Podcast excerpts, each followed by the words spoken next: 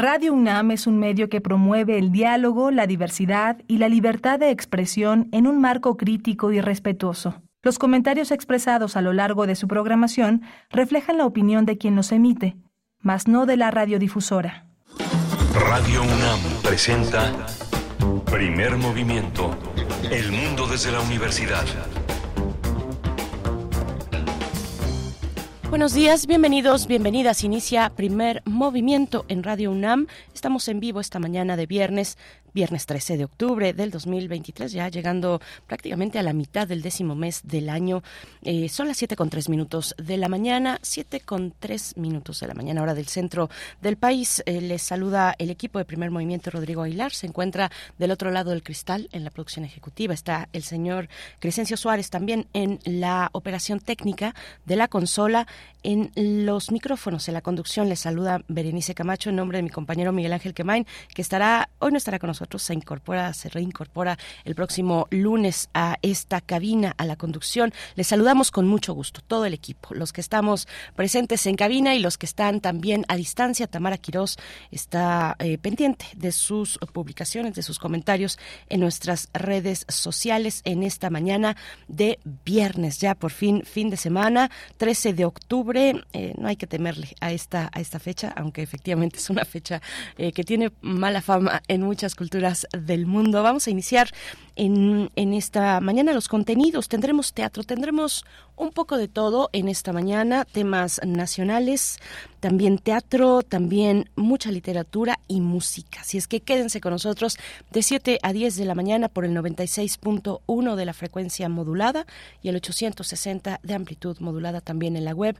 www.radio.unam.mx. Vamos a iniciar con teatro teatro Más allá de los hombres es una obra de teatro escrita en 1928 por la mexicana María Luisa Ocampo, una figura muy importante del siglo XX, también importante promotora del voto femenino. Y bueno, ahora eh, a través de la producción, de la coproducción de Teatro UNAM junto con el IMBAL, pues eh, hay una serie de recuperaciones, de vindicaciones de obras teatrales escritas por mujeres. Es este caso y vamos a hablar al respecto de Más allá de los hombres eh, de María Luisa Ocampo. Estaremos con la directora de esta obra, una obra que se presenta en el Teatro Juan Ruiz de Alarcón desde el 14 de octubre, desde el día de mañana, sábado y hasta el 3 de diciembre, una temporada larga en el Teatro Juan Ruiz de Alarcón.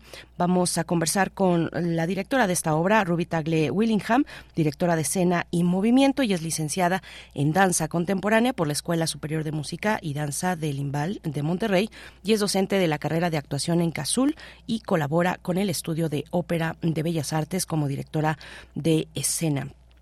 Estaremos con Ruby Tagle conversando sobre la figura de María Elisa Ocampo, sobre esta propuesta escénica que, eh, pues ya podremos disfrutar a partir del día de mañana en el Centro Cultural Universitario de la UNAM. Tendremos hoy también radioteatro, la posada del mal hospedaje del autor del siglo español, dramaturgo y poeta también Lope de Vega. Vamos a escuchar la propuesta del radioteatro de esta mañana en la dirección de Eduardo Ruiz Aviñón, la lectura de Juan Stack. La música de Alonso Arreola es un material que se aloja en ese repositorio pues eh, tan tan interesante que de una vez aprovechamos para recomendarles se acerquen a Descarga Cultura UNAM y puedan dar una vuelta por pues los distintos materiales que están que están ahí alojados desde poesía, cuento, teatro, en fin, Descarga Cultura UNAM vale mucho la pena y está a pocos clics de distancia su sitio electrónico. Tendremos después en la segunda hora en la nota mm, la nota nacional vamos a conversar sobre un un análisis que realiza Beatriz Olivera, directora de en, Genera, en Genera AC, Energía, Género y Ambiente, autora del informe eh, que tiene que ver con el presupuesto de egresos para destinado al combate para el cambio climático contra el cambio climático en México,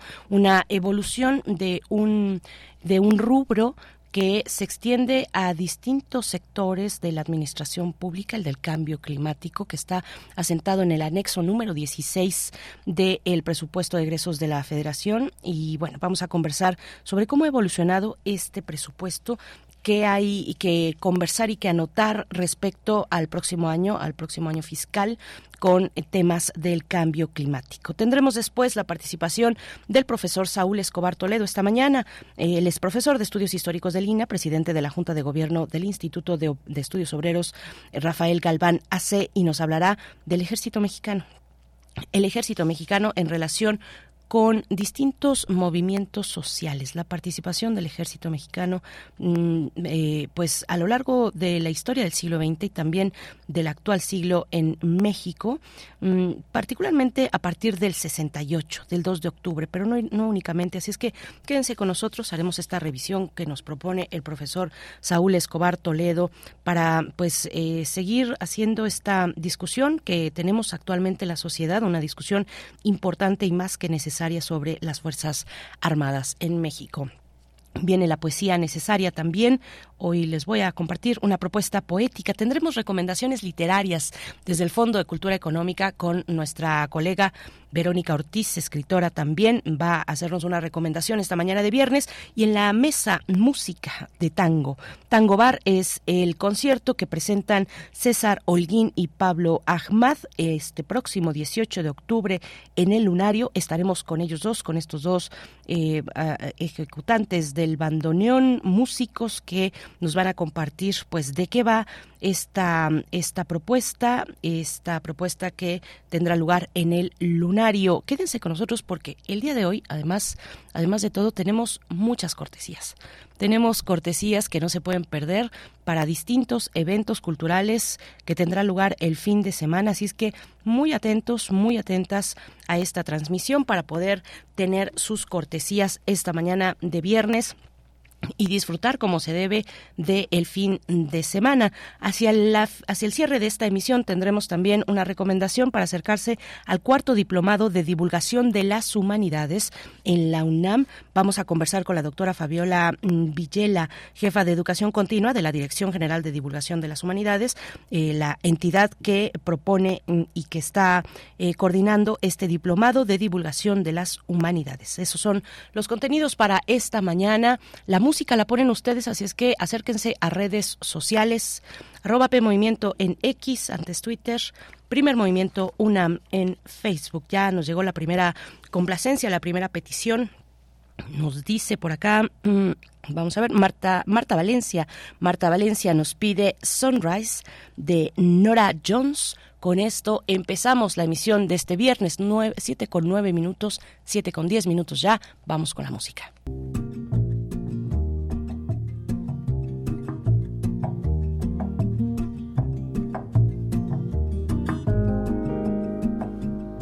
Sunrise, sunrise, looks like morning in your eyes, but the clock's held 9:15 full hours.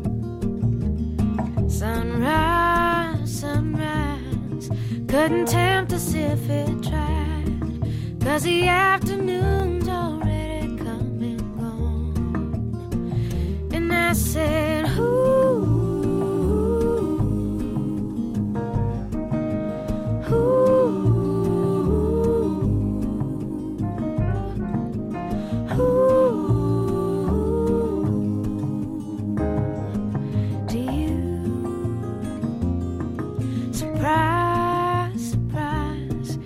Couldn't find it in your eyes, but I'm sure it's written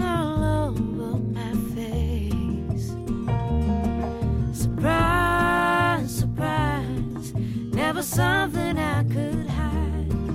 When I see we made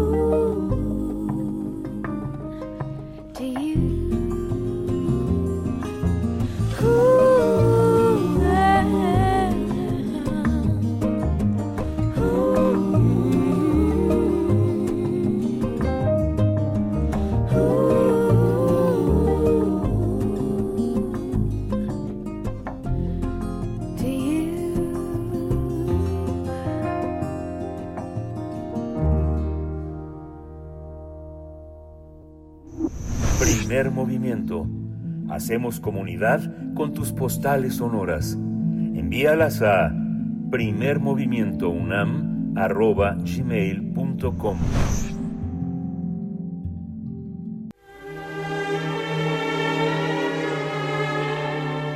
Teatro, teatro, teatro. Corre el telón y disfruta de la función. Más allá de los hombres es un libro que fue escrito en 1928 por la guerrerense María Luisa Ocampo, quien fuera directora de escena y funcionaria pública también, y se caracterizó por impulsar la creación de bibliotecas populares. Gracias a su trabajo es considerada una defensora de los derechos de las mujeres.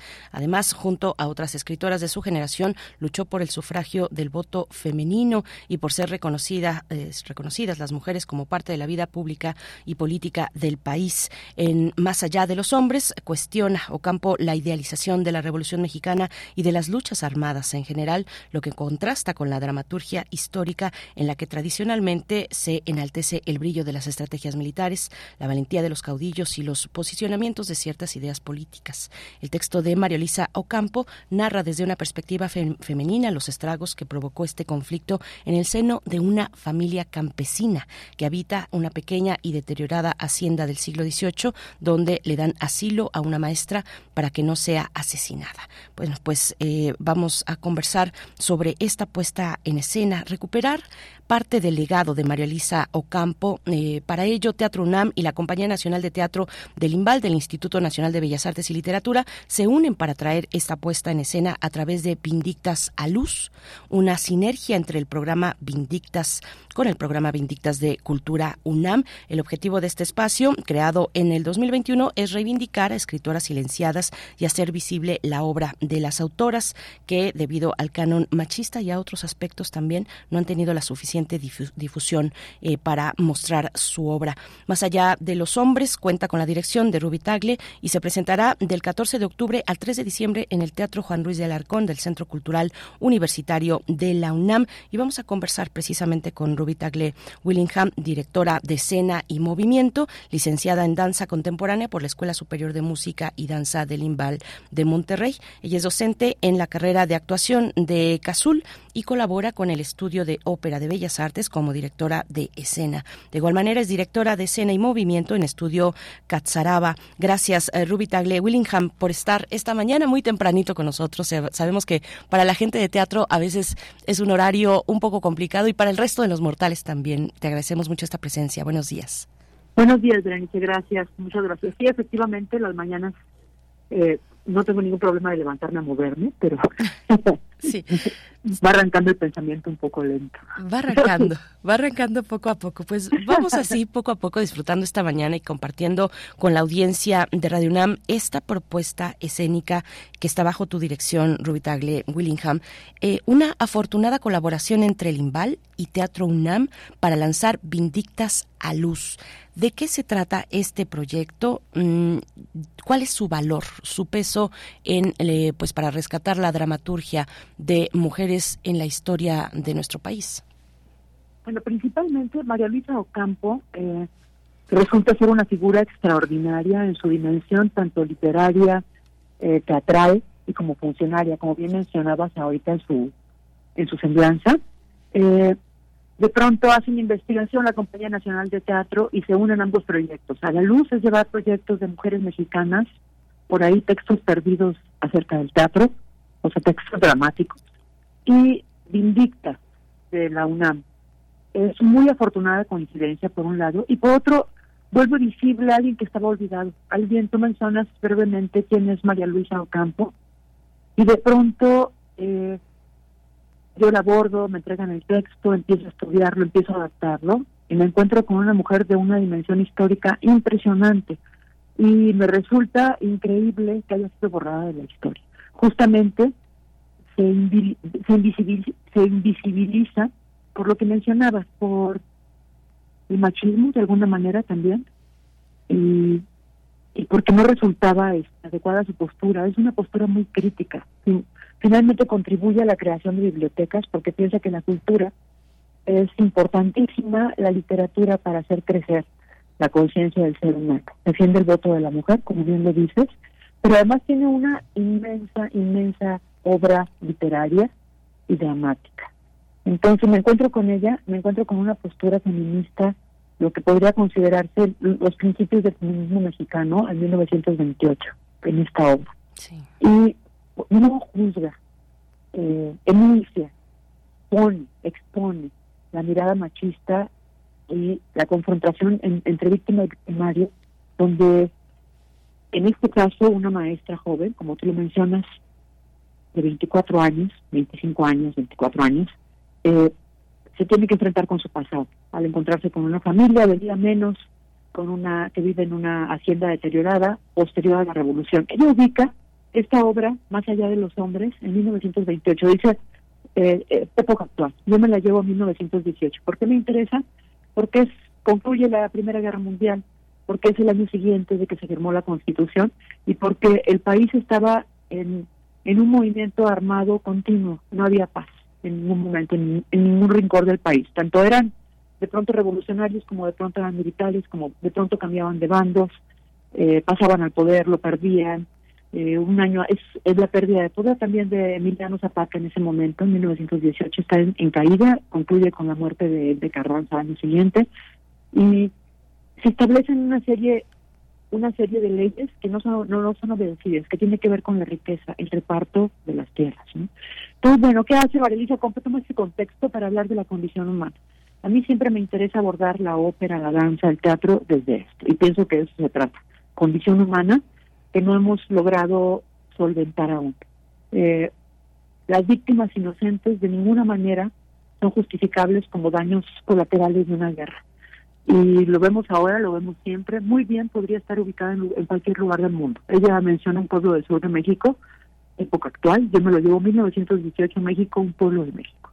No importa cuál, no importa el norte, el, el, sur, sureste, suroeste, estaba en pugna y toma este pretexto para hablar de los dos bandos y lo que justificaban un grupo de personas acerca de lo que tenían derecho a hacer por estar dentro de una guerra. Y en este caso las víctimas inocentes son olvidadas. En, la, en esta obra yo aprovecho para nombrarlas, que es lo que ella defiende. Nombrarlas, volverlas visibles y decir de ninguna manera se puede justificar la pérdida de víctimas inocentes. Uh ¿hay, ¿hay alguna particularidad que encuentres tú eh, a resaltar en la construcción de los personajes sobre todo en los personajes femeninos de María Luisa Ocampo, hay algo que destacar. ¿Cuál es el giro frente a otras dramaturgias de, de autoría de, de los compañeros varones? ¿Ves alguna distinción, alguna diferencia en la construcción de los personajes. Bueno, ya nos hablas también de la historia, es una, una, una mujer en, en sus textos muy crítica y también en la vida, en su vida eh, pública, como funcionaria pública, con estas ideas que ya nos has comentado, que por cierto, y paréntesis, es, es difícil encontrar en una búsqueda rápida, digamos, en una búsqueda rápida eh, en, en, Internet, un poco más de María Luisa Ocampo. Difícil encontrar perfiles completos, elaborados, eh, a, a cabalidad de ella, como si encontramos de muchos otros dramaturgos, eh, hay que decirlo. Pero bueno, lo pongo ahí como paréntesis y, coméntanos, por favor, Rubí, eh, ¿cómo ves la, la cuestión de los personajes femeninos en Ocampo? Pues en este caso los personajes femeninos tienen una integridad, el personaje central que se llama Antonio, es impecable y creo que nos invita justamente a, a una reflexión ética y moral acerca de las posturas ante la guerra. Eh, tiene, como te decía, un feminismo no declarado como tal. sin embargo les da autonomía a los personajes. Yo me voy un poco más lejos, tomo la, figura de María Luisa es tan grande que yo decido ponerla como personaje.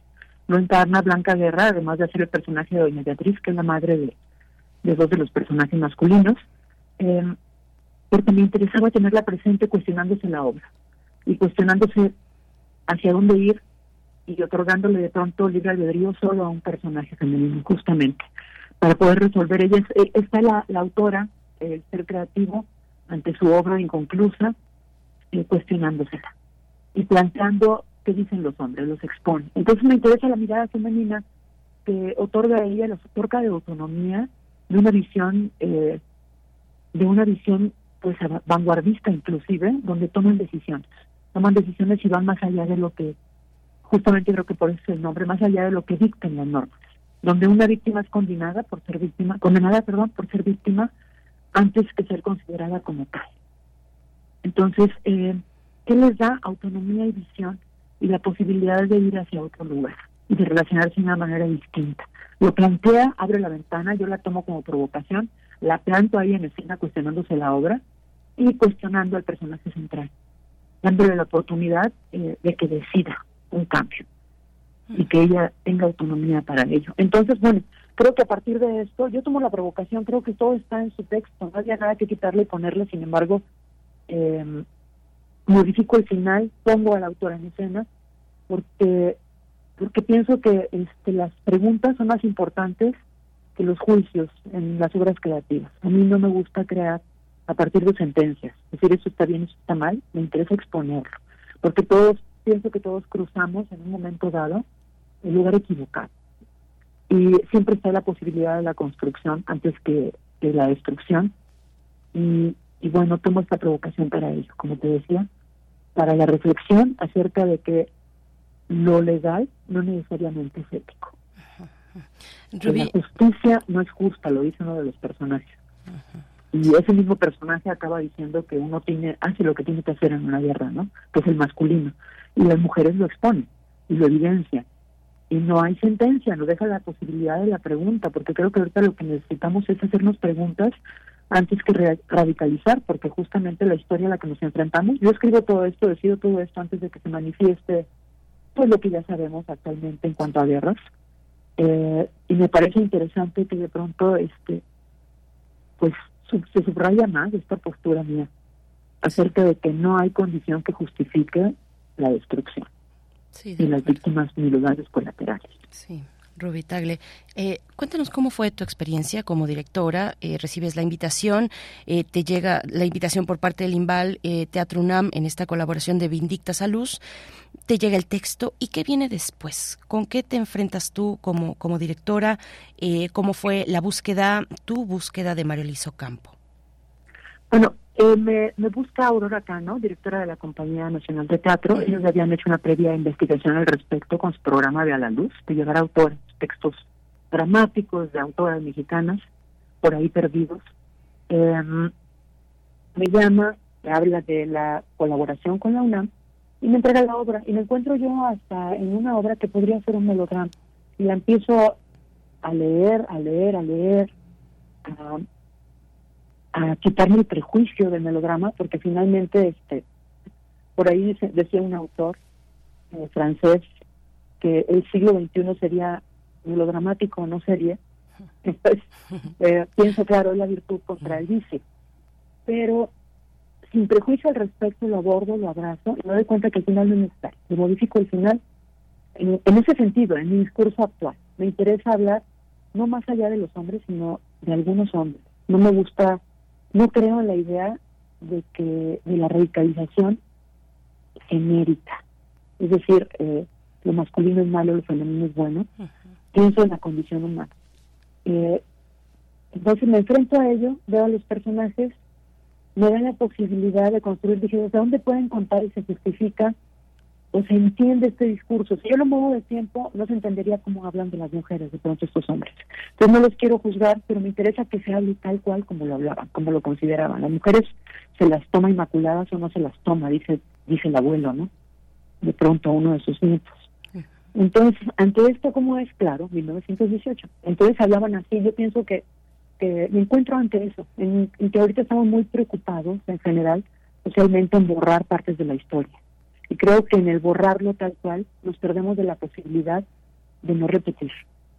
Entonces yo pienso que hay que dejar la historia tal cual, denunciarla y poner el comentario. Esto sucedía y esto no puede repetirse. Y pienso que en el borrón está el riesgo de tal, ¿no?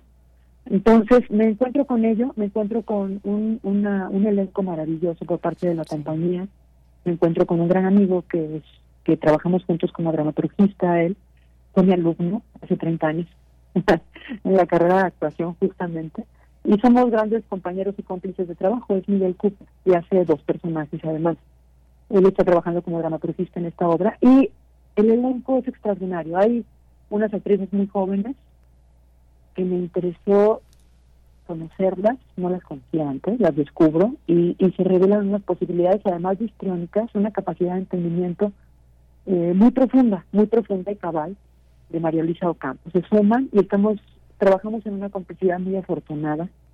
Eh, está el maestro Jesús Hernández, que también es su debut como autor de número, que es una, una leyenda del teatro en el estado de Jalisco.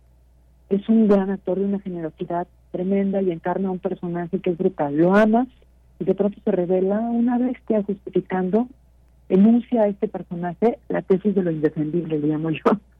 Eh, sin embargo, es muy profundo. Sé que muchos en algunos momentos se sentirán muy identificados conmigo. Pero cada uno de los personajes, de mujeres particularmente eh, de María Luisa, tienen una postura. Por ejemplo, el personaje de Julia, ella es este, casi una adolescente dispuesta a conocer, a explorar su sexualidad. Y dice, pues que no, no es mi gusto, ¿no? Si me enfrento a ello y si me, va mal o si me va bien, dice el personaje, ¿no?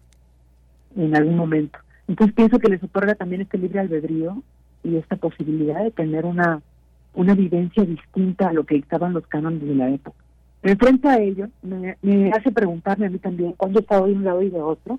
Y también los personajes se pregunta la madre, ¿no? Está tratando de no conocer a profundidad la historia, se da cuenta de qué ha pasado entre sus hijos, entre esta mujer encarnada en la maestra, y de pronto mejor huye de esta realidad escuda en una misa, no la confronta directamente, sin embargo vemos que el personaje lo sabe y está roto. Y, dice, sí, este, hacen lo indebido los personajes, lo dice el abuelo, sin embargo son mis nietos. Entonces empieza uno a defender todo lo que te es respectivo y cuando estás del lado equivocado y cómo confrontas el error y uno mismo cómo confronta sus partes de sombra, ¿no?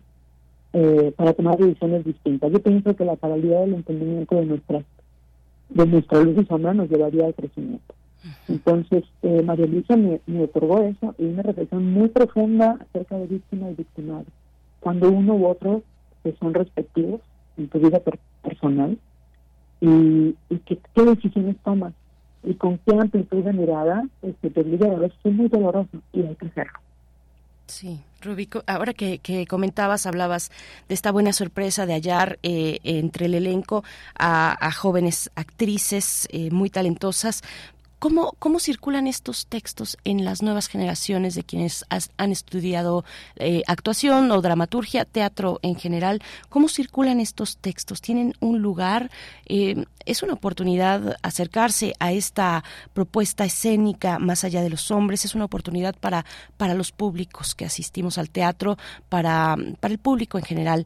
¿Qué pasa con dentro de en los entretelones, digamos, de los textos que circulan en nuestro país entre la gente de teatro? Está Marilisa Campo presente.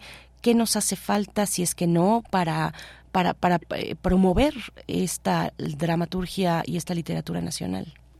Pues justamente María Luisa Ocampo estaba invisibilizada, eso es tremendo, que con su dimensión histórica, tanto artística como pública, como funcionaria pública, estaba invisibilizada en nuestra historia. Entonces, de pronto nos encontramos un texto, lo discutimos, eh, dicen, bueno, para mí el conflicto de la obra pues no me significa nada, porque para mí no, yo puedo entenderlo y no me, si esta víctima padeció esto, yo no la juzgo. Al contrario, la acompaño, ¿no? De pronto lo dicen. Eh, y fue interesante entender que, que las posturas que asumimos con, con respecto a, a los a, los a la guerra, a la guerra, era lo, el, centro nodal. La tesis es las víctimas inocentes, la postura de la autora.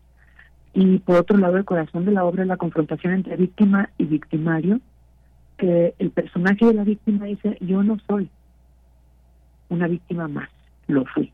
Y yo fíjate que eso sí es algo muy particular. Eh, en todos estos movimientos que ha habido, de pronto me doy cuenta que cuando sobrevives, no minimizo ninguno, pero necesitamos dimensión, dimensión de los eventos y esa fue mi discusión con el elenco y mi postura. Y les dije, ¿por qué quiero que termine así? ¿Qué quiero decir? No son más allá de los hombres, sino más allá de estos hombres, en este caso. Eh, justamente, ser víctima no es un estado, no es ontológico, es, es un momento, si estás vivo. Porque si no, no dimensionamos las pérdidas absolutas. Entonces necesitamos esta capacidad de empatía para entender desde ese lugar, me parece, en lo particular. No estoy hablando de género, estoy viendo más allá de los géneros. Eh, ¿Qué tanto es, es como decía el maestro Luis Tavira, si todo es teatro, nada es teatro? Yo pienso así. Si todo te vuelve víctima, nada te vuelve víctima. Entonces, para mí me meten en una reflexión muy profunda y fue la gran discusión con, con el elenco, no por resistencia, sino por ampliarlo con los jóvenes. Y a mí me enriqueció muchísimo. Es justamente hablarles de ello. Yo lo descubrí también, eh, si estás vivo, si seguiste, no se minimiza tu historia, sin embargo, necesitamos dimensión, proporcionalidad de los eventos y de la historia para poder ser empáticos e ir a otro lugar. Porque si todo se vuelve blanco y negro, solo queda la venganza, y es lo que hacen las guerras, ¿no? el ajuste de cuentas. Entonces, de pronto, eh, María Luisa también desmitifica los ideales de la revolución. No importa de qué bando estés, lo que se hizo era, era brutal y no era justo. Eso es lo que expone. Entonces, bueno, la discusión fue muy rica. Estaba perdida, nadie la conocía a María Luisa Ocampo y de pronto este podría alcanzar los tintes de un melodrama, esta historia de más allá de los hombres. Y antes de que se convirtiera una escena determinada, te hablo ahora sí de estructura, eh, digo, si llega hasta aquí, hasta aquí es una pieza, porque hay realismo psicológico, está planteado así. Yo lo, lo tomo para que los personajes desde la memoria cuenten, es decir, son unos fantasmas que cobran vida y nos aportan desde el tiempo una visión que es completamente actual y vigente. Entonces, en esta discusión llegamos ahí. Y me interesa porque ahorita ellos defienden, oye, Rubí, cuidado, porque pensamos que cuando lo hice de esta manera tal personaje, parece que está juzgando al otro. Entonces, me encanta. Sí, tiene razón, este, lo, dialogamos y seguimos adelante. Estamos ya en la postura de exponer, exponer un mosaico de, de, posibilidades a través de los personajes inclusive están en, en una postura equivocada, podríamos decirlo, o injusta.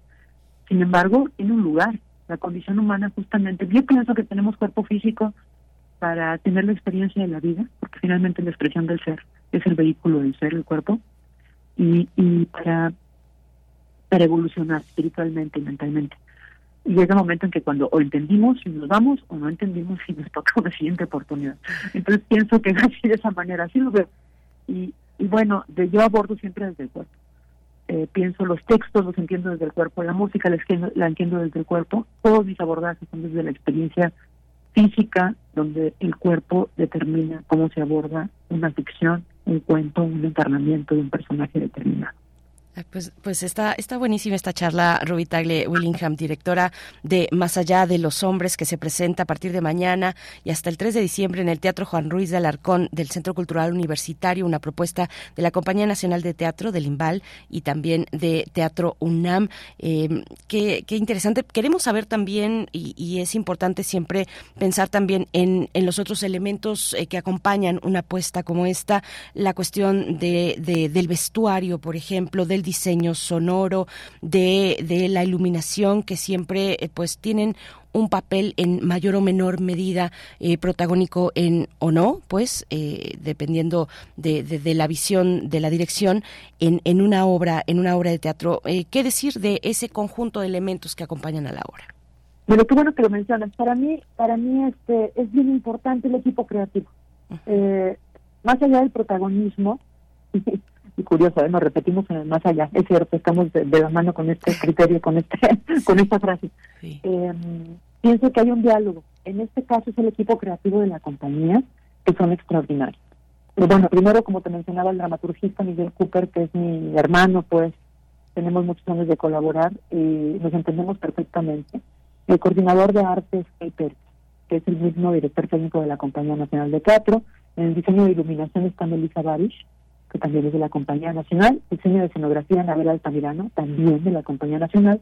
Y ahora mismo está arrancando Libertad Mardel como coordinadora del, taller de vestuario la compañía, es nuestra diseñadora. En el diseño sonoro está Carlos Matus y como asistentes de dirección Blanca Loaria y Frida de la Torre. Para mí somos cómplices, tanto intérpretes, trabajo desde los intérpretes como los colaboradores. Si no hay diálogo, pienso que no es creativo y si no es gozoso, tampoco es creativo el trabajo. Entonces, en ese sentido, son de altísimo nivel todo el equipo de la compañía. Eh, es muy afortunado el diálogo que hemos tenido. De pronto eh, le comentaba a Melissa Navia, oye, entendí que vamos en color, en las luces, y de pronto este, que es cruda, que es cálida, solamente hay fríos y cálidos sobre el blanco, por ejemplo. Y me dice, estoy este, en esto me voy del 208 al 211, ¿no? Son variaciones que solo lo saben técnicamente quienes trabajan en la escena. Y sin embargo le digo, oye, lo que me dices es un poema. Me dice, pero a lo mejor el público no lo ve, pero estoy trabajando en esta dimensión, en esta área de, de las variaciones sobre el blanco.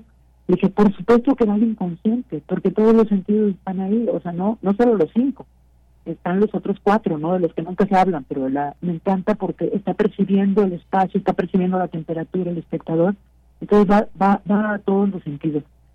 Por ahí lo que ella está trabajando, un trabajo finísimo en ese sentido. Y Pérez, en este caso le llamamos coordinador de arte porque hace como, como el diálogo en todas las áreas, pero tenemos un espacio, yo quería un cruce de días. Le dije, no sé cómo está, me inspiré en el realismo mágico, empecé por ahí y acabé en el simbolismo y, de pronto quiero una interpretación de un cruce de vías en un terreno árido. ¿Por qué? Porque las vías estaban en la revolución, ¿te acuerdas de estas imágenes brutales? De que estaban los postes mientras ibas... Hay, hay películas al respecto, yo trabajé esa, esas imágenes en una en otra puesta en escena de Octavio Paz. Eh, los colgados en los postes de, de, las vías del tren, al lado de las vías del tren que eran para correos, y ahí estaban durante la revolución todos estos personajes, todos estos expuestos, ¿no? Entonces me interesaba el, cruce de vías por el cruce de caminos, la disyuntiva, las tomas de decisiones y la interpretación que hace Anabel Altamirano, extraordinaria, extraordinaria. Vas a ver un cruce de vías sin que sea literal. Hay un territorio hasta abstracto, hay eh, los personajes, la familia central de esta historia busca un entierro que dejó el bisabuelo del abuelo, imagínate, o sea, estamos hablando del siglo, del siglo XVIII, es una hacienda del siglo XVIII que dejó enterrado por ahí con estas leyendas que había de que la gente enterraba para que no se llevaran sus bienes. Entonces el espacio también recrea el cruce de vías y el entierro. O sea, los personajes están bajo tierra contando la historia. Es muy sutil, es abstracto, sin embargo están ahí. Nos hablan desde el tiempo y pienso porque era la única manera para mí de dialogar con un, o sea, decir, esta es la convención, vamos adelante. Este, escuchemos qué tienen que decir estos personajes desde el tiempo. Entonces creo que ese fue el diálogo que yo encontré y la interpretación que hace el equipo creativo es extraordinaria, muy, muy fina. Eh, Libertad se integra ahora ya como coordinadora de historia, como te decía, habíamos trabajado anteriormente y también me hace un trabajo exquisito, muy fino también.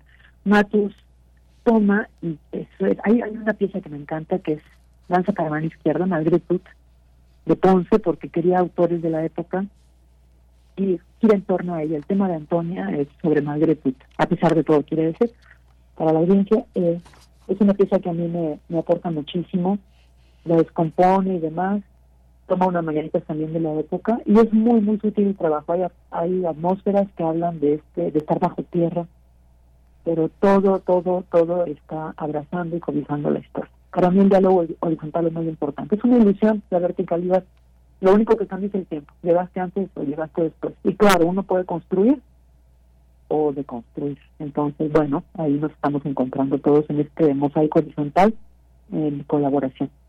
Pues un trabajo de primerísimo nivel que no nos podemos perder. Es una mirada también al México rural, revolucionario, con todos estos matices. Imagínense ustedes venir a encontrar en una autora de principios del siglo pasado eh, una, una, una, una manera de entender la figura de la víctima, que actualmente es, es un debate vigente, es un debate que está en las luchas sociales, eh, no solamente en el feminismo, también en otras hay una revisión una revisión eh, social y académica incluso. También hay literatura respecto a lo que es una víctima, bueno, muy interesante, eh, muy polémica incluso también sobre la revisión de la figura de la víctima.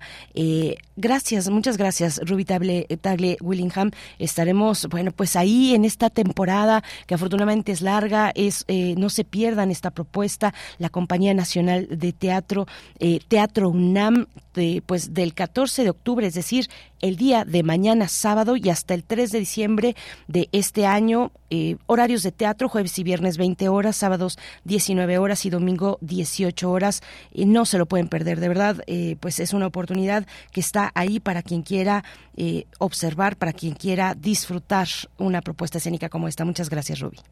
Querida Berenice, muchas gracias. ¿Le puedo mencionar rápidamente, si me permite, sí. el elenco?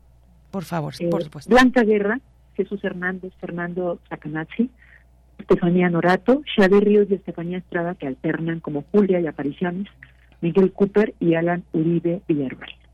Es el elenco extraordinario que tengo la fortuna de encontrarme con ellos jugando y haciendo muy profundamente.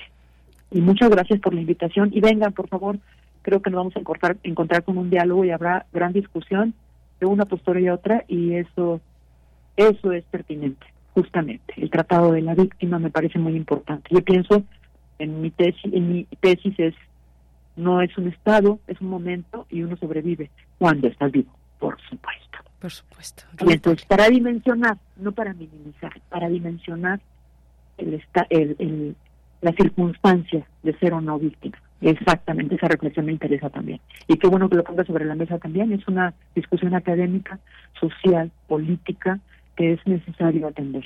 Así es, Ruby Tagle Willingham. Qué, qué placer, muchas gracias. Les vemos en el teatro, Teatro Juan Ruiz de Alarcón, bueno, en estos horarios que ya conocemos. Muchas gracias y hasta pronto. Nos quedamos con las cortesías que amablemente y generosamente nos has compartido para, para la audiencia de primer movimiento. En un momentito más las daremos. Muchas gracias. Serán cinco cortesías dobles. Así, es? así es, cinco pases dobles. Ahorita damos las, la dinámica y por el momento te agradecemos. Muchísimas gracias, mucha mierda, mucha suerte el día de mañana. Muchas gracias, Berenice Camacho. Muy, muchas gracias. Muy buen día. Igualmente, Ruby Tagle Willingham, directora de Más allá de los hombres, de la escritora mexicana María Luisa Ocampo. Tenemos cinco pases dobles para la función de este domingo. Para la función de este domingo, mm, a las personas que vayan a Twitter, bueno, ya no se llama Twitter, se llama X, pero todos lo conocemos como Twitter. Vayan ahí, busquen la publicación que ya está en nuestra cuenta y ahí comenten quién fue o qué hizo María Luisa Ocampo las primeras cinco personas que contesten a esta pregunta correctamente, pues se llevarán su pase doble para la función de este domingo a las 18 horas en el, Teatro Juan Ruiz de, de Alarcón, en el Centro Cultural Universitario. Mientras tanto, nosotros nos vamos con el radioteatro de esta mañana, La Posada de Mal, La Posada de Mal Hospedaje de Lope de Vega, la dirección de Eduardo Ruiz Aviñón, la lectura de Juan Stack, música de Alonso Arreola, Descarga Cultura Primer movimiento. Hacemos comunidad con tus postales sonoras. Envíalas a primermovimientounam.gmail.com Cuando cuentes cuentos, recuerda los de primer movimiento.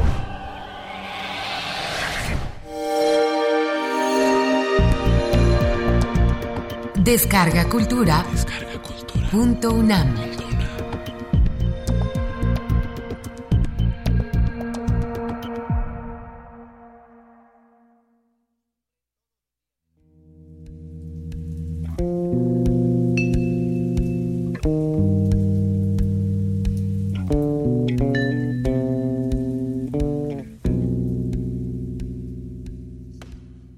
La posada de mal hospedaje.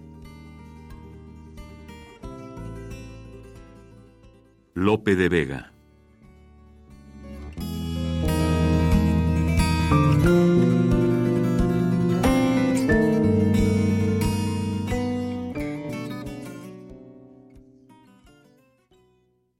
Cuando la fresca aurora, como Júpiter en lluvia de oro, transformada en aljófar, enriquecida el regazo de la tierra, salió el peregrino Pánfilo de Zaragoza, y por no usadas sendas de monte en monte y de pastor en pastor, procuraba cuanto podía desviarse del real camino, temiendo siempre que los hermanos de Godofre y Flérida con toda diligencia le buscarían. Determinóse al fin de algunas leguas ir una noche a poblado, fatigado de la aspereza de los montes y la rusticidad del sustento, y entrando en una villa, término de los dos reinos, pidió posada. Mas como en ninguna se la diesen, respecto de verle ya tan maltratado, los pies corriendo sangre, quemado el rostro y los cabellos revueltos, procuró el hospital, último albergue de la miseria. Abierto le halló Pánfilo a aquellas horas, pero sin luz alguna, y preguntando la causa le dijeron que por el escándalo que se había oído muchas noches, y después que en él había muerto un extranjero, no se habitaba ni vivía, pero que entrase dentro, que en una capilla de él vivía un hombre de santa vida y conversación, que sufría por Dios aquellas molestias, y él le informaría dónde sin peligro durmiese. Pánfilo entró dentro, tentando por el oscuro portal con un callado que en vez de su bordón traía. Vio lejos una pequeña luz y enderezando a ella llamó a aquel hombre. ¿Qué me quieres? respondió a sus voces. Maligno espíritu. No soy quien piensas, respondió Pánfilo. Abre, amigo, que soy un peregrino que busco posada para esta noche. Abrió la puerta entonces y vio Pánfilo un hombre de mediana estatura y edad, los cabellos largos y la barba crecida y enetrada. Cubríale una ropa de sayal hasta los pies. La capilla era pequeña. El retablo devoto, y en la peana de él dormía aquel hombre. Tenía por cabecera una piedra, su báculo por compañía y una calavera por espejo, que ninguno muestra mejor los defectos de nuestra vida. ¿Cómo has osado entrar, peregrino? le dijo. ¿No te ha dicho ninguno el mal hospedaje de esta casa? Sí, han dicho, respondió Pánfilo. Pero he pasado ya tantos trabajos, desdichas, prisiones y malos acogimientos, que ninguno será nuevo para mi ánimo. Encendió una vela entonces el huésped en la lámpara que delante de las imágenes ardía, y sin preguntarle quién era, le dijo, Sígueme. Fue Pánfilo tras el hombre, y pasando un jardín tan intricado que más parecía bosque, entre unos cipreses le mostró un cuarto de casa, y abriendo el cerrojo de un aposento grande le dijo, Entra, y pues eres mozo robusto y enseñado a trabajos, haz la señal de la cruz y duerme sin reparar en nada. Pánfilo tomó la luz y afirmándola sobre un pollo que la sala tenía, se despidió del hombre y cerró la puerta. En la sala había una cama bastante para descansar quien en tantas noches la había tenido en el suelo. Desnudóse y vistiéndose una de dos camisas que Flérida le había dado partiéndose, se acostó en ella. Apenas había revuelto en su fantasía la confusión de historias que en la quietud del cuerpo repite el alma, cuando la imagen de la muerte, que llaman sueño, ocupó sus sentidos con la fuerza que suele tener sobre cansados caminantes. La parte que desampara el sol cuando se va a los indios estaba en profundo silencio, cuando al ruido de algunos caballos despertó Pánfilo.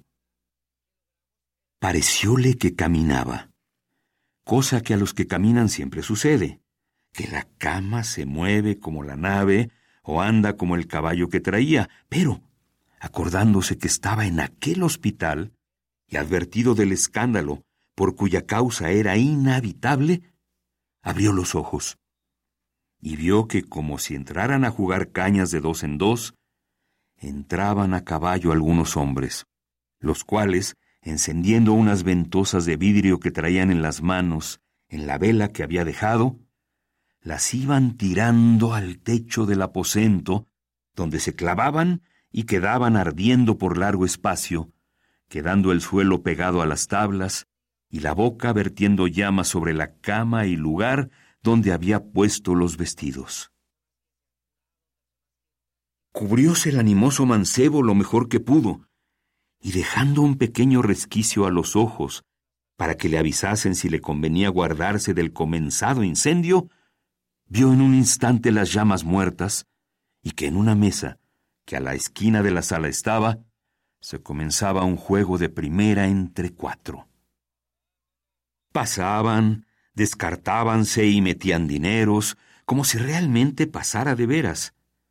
Y habiéndose enojado los jugadores, se trabó una cuestión en el aposento con tantos golpes de espadas y broqueles que el mísero Pánfilo comenzó a llamar a la Virgen de Guadalupe, que sólo le faltaba de visitar en España, aunque era el reino de Toledo, porque las cosas que están muy cerca, pensando verse cada día, suelen dejar de verse muchas veces.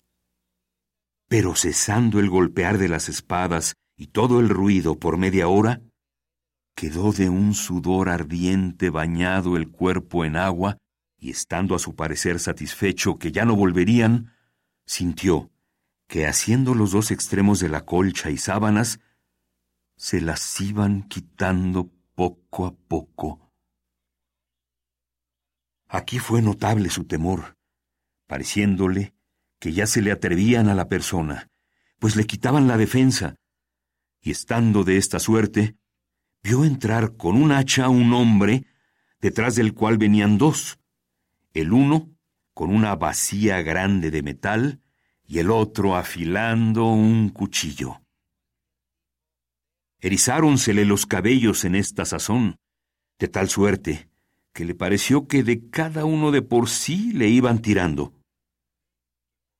Quiso hablar y no pudo, pero cuando a él se acercaron, el que traía el hacha la mató de un soplo, y pensando que entonces le degollarían y que aquella vacía era para coger su sangre, fue a detener con las manos el cuchillo a donde le pareció que le había visto, y sintió que se las tragaron a un mismo tiempo, dio un grito Pánfilo, y en este instante volvióse a encender el hacha y vio que dos grandes perros se las tenían asidas.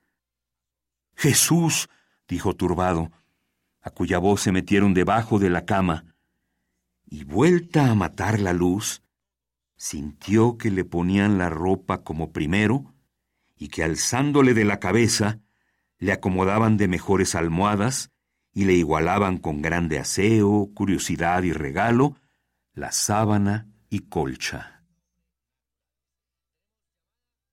Así le dejaron estar un rato, en el cual comenzó a rezar algunos versos de David de que se acordaba, si entonces se podía acordar de sí mismo, y recobrando aliento con alguna confianza de que, habiéndole compuesto la cama, le dejarían en ella, vio que los que debajo de ella se habían entrado la iban levantando por las espaldas con su persona encima hasta llegar al techo, donde, como temiese la caída, sintió que de las mismas tablas le hacía una mano del brazo y cayendo la cama al suelo con espantoso golpe, quedó colgado en el aire de aquella mano, y que alrededor de la sala se habían abierto gran cantidad de ventanas desde a donde le miraban muchos hombres y mujeres con notable risa y con algunos instrumentos le tiraban agua. Ardióse la cama en este punto, y así la llama de ella le enjugaba, aunque con mayor miedo que al agua había tenido. Cesó la luz de aquel fuego, y tirándole de las piernas, también le pareció que le faltaban y que había quedado el cuerpo tronco y sin ellas fuese a este tiempo alargando aquel brazo que le tenía asido hasta la cama, donde otra vez de nuevo le acostaron y regalaron como primero. Descansaron estas vanas ilusiones cerca de una hora, después de la cual sintió que le hacían las pobres alforjuelas en que traía algunas prendas y papeles de Nice y las joyas de Flérida, y que se las llevaban arrastrando por la sala. ¿Quién creerá lo que digo? Levantóse Pánfilo animoso a cobrarlas, y el valor que no tuvo para defender su persona le sobró para resistirlas. Salieron del aposento al huerto, y como los siguiese, vio que por entre aquellos cipreses llegaban a una noria, a donde las echaron y a ellos tras ellas. No quiso Pánfilo pasar más adelante, mas volviendo con valeroso esfuerzo por donde el ermitaño le había guiado, llamó a su aposento.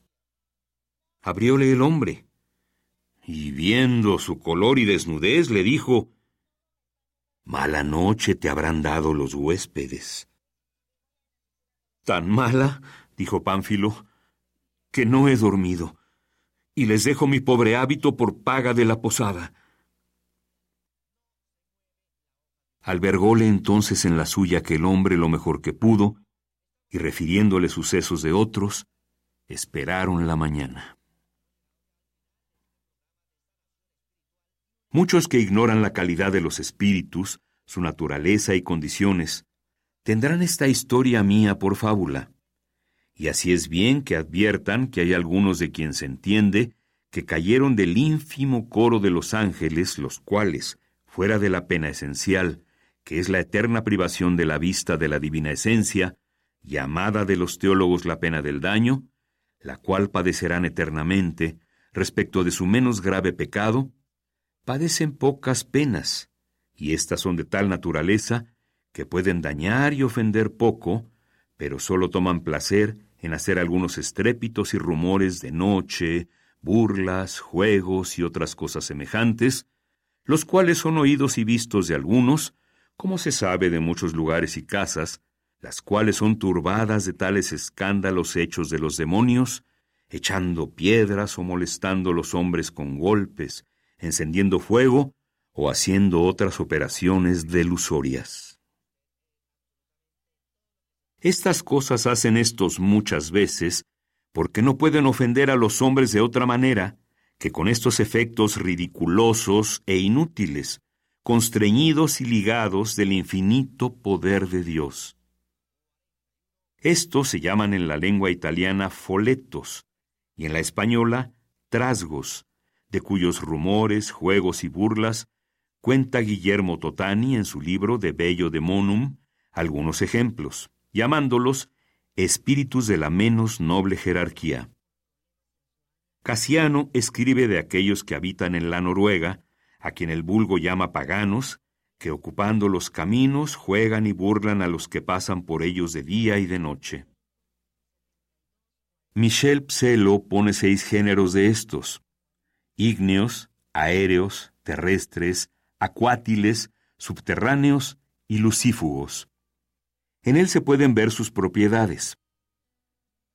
Jerónimo Menki cuenta de un espíritu que, agradado de un mancebo, le servía y solicitaba en varias formas, y hurtando dineros le pagaba algunas cosas que le agradaban. Y sin éste, pone otros muchos sus daños, sus burlas, sus amores, sus vanas ilusiones y sus remedios.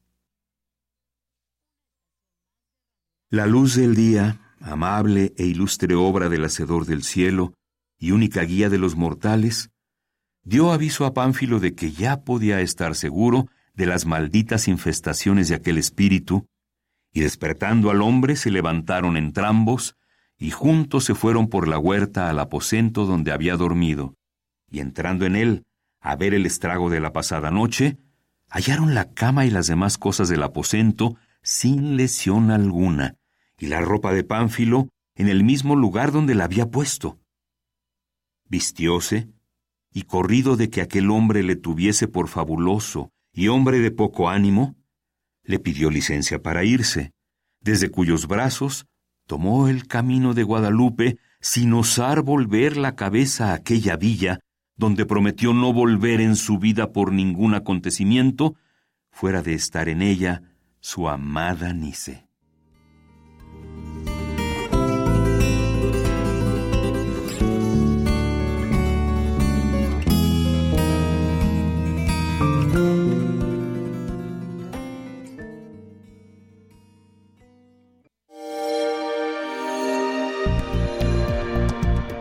Descarga Cultura. Descarga Cultura. Punto UNAM.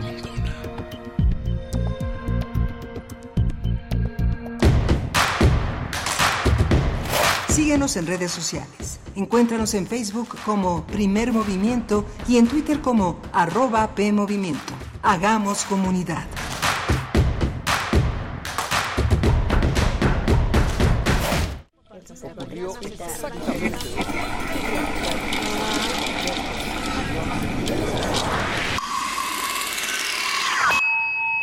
XEUM.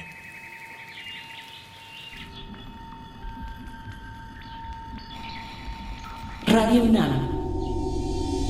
Experiencia sonora.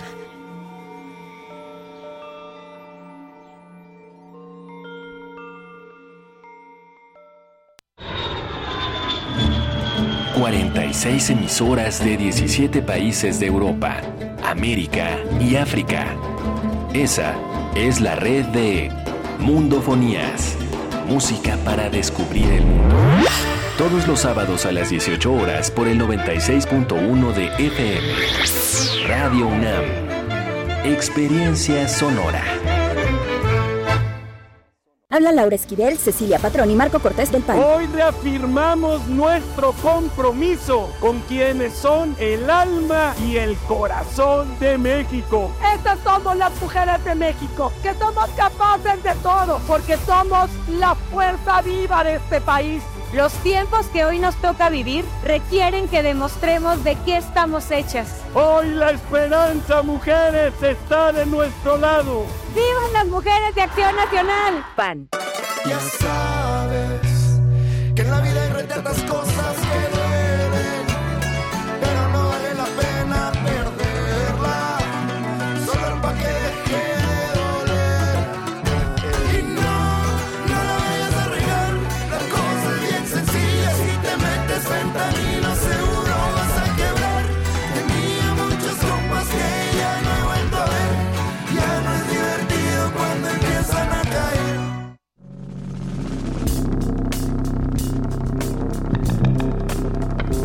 Prisma RU.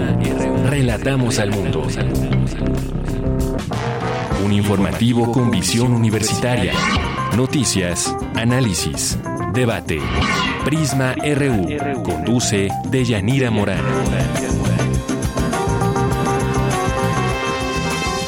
Te invitamos a escucharnos de lunes a viernes, de 1 a 3 de la tarde. 96.1 de FM. Radio UNAM. Experiencia sonora.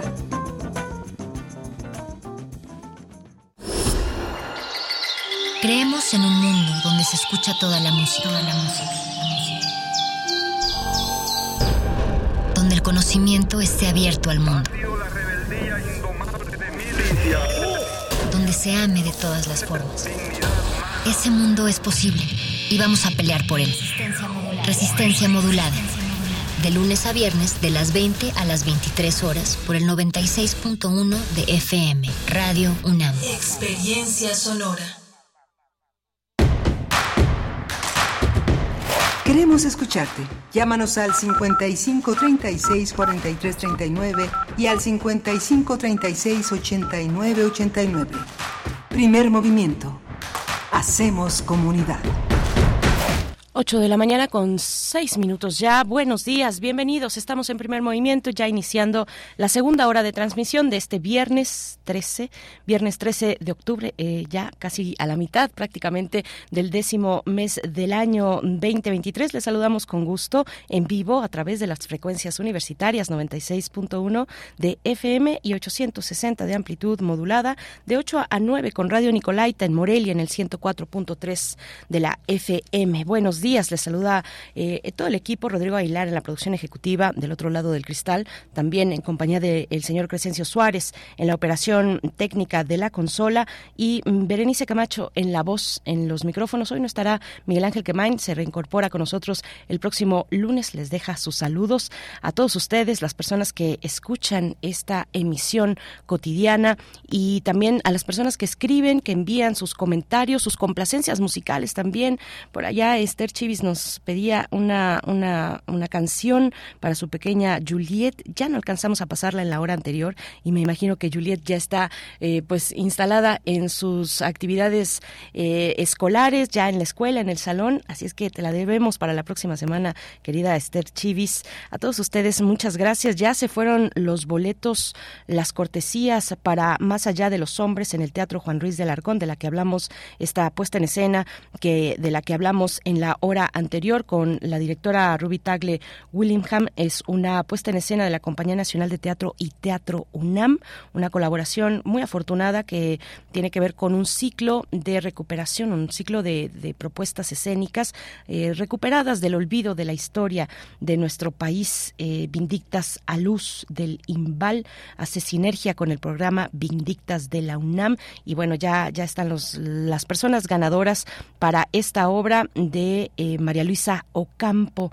una mujer que fue, bueno, pues escritora por supuesto y también fue una promotora importante del voto femenino en México, fue funcionaria pública también, impulsó la educación y la lectura como componente esencial de la sociedad mexicana. Bueno, pues eh, ya se fueron esas esas eh, cortesías y tenemos más, así es que vámonos rápido con esto. Antes, antes que nada, una, una, una invitación, un, aviso para que ustedes puedan eh, al concierto de Inti Limani en el Centro Cultural El Jaguar, que está ubicado en el Centro Médico Nacional eh, Siglo XXI, en Avenida Cuauhtémoc, 330, en la Alcaldía Cuauhtémoc. Tendrá lugar el 17 de octubre este concierto de Inti Limani para pues hacer una conmemoración a través de la canción social revolucionaria de la nueva canción chilena, una conmemoración de los 50 años del golpe de Estado en Chile, de la resistencia, de la memoria viva y tenaz del pueblo chileno.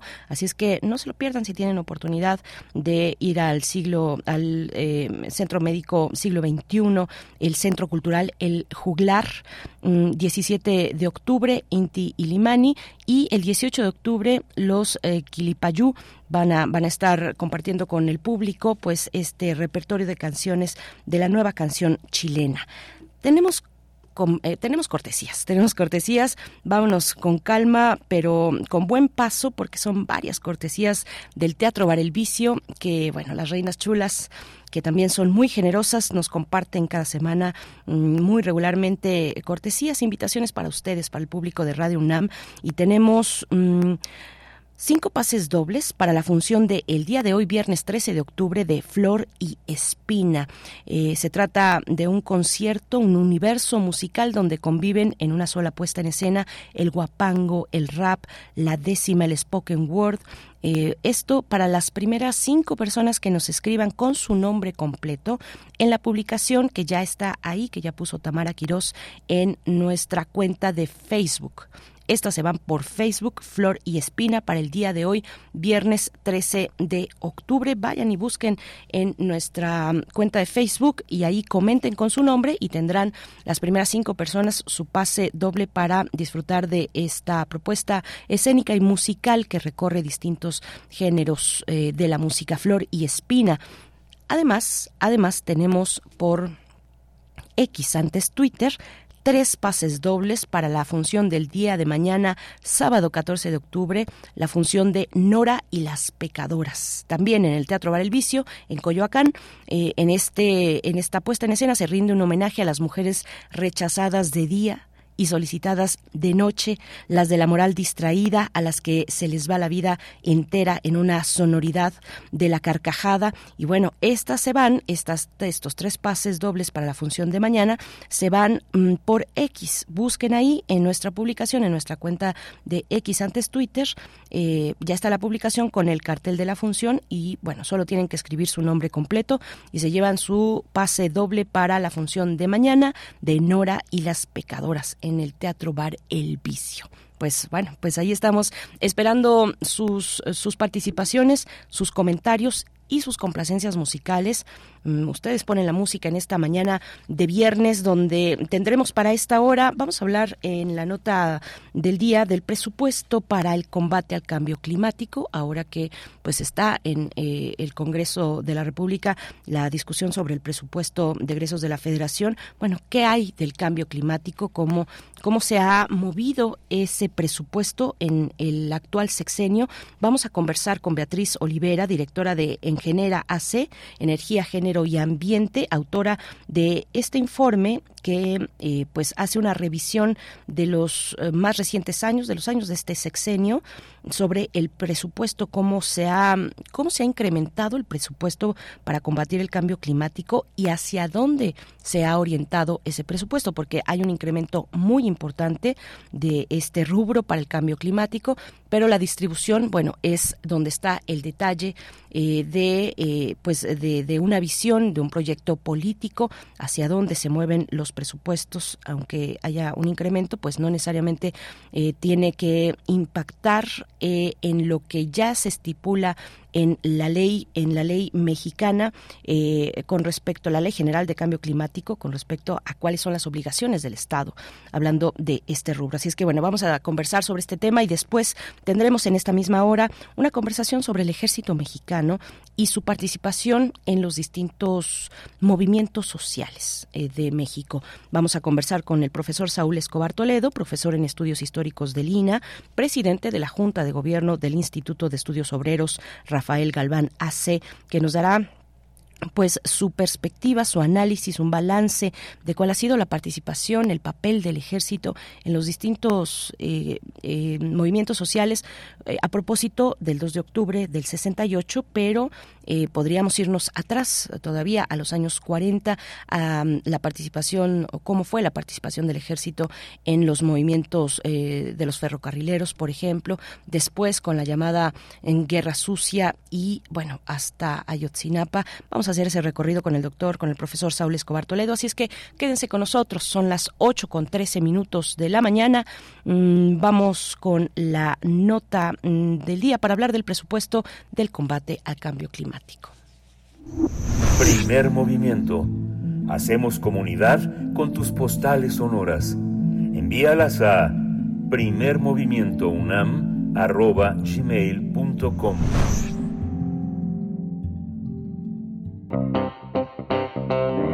Nota Nacional. La organización civil en Genera publicó un estudio donde revela que los recursos destinados al combate al cambio climático en el proyecto de presupuesto de egresos de la Federación en realidad no han sido consignados durante algunos años a ese rubro específicamente, a lo que está obligado el, el Estado a cubrir.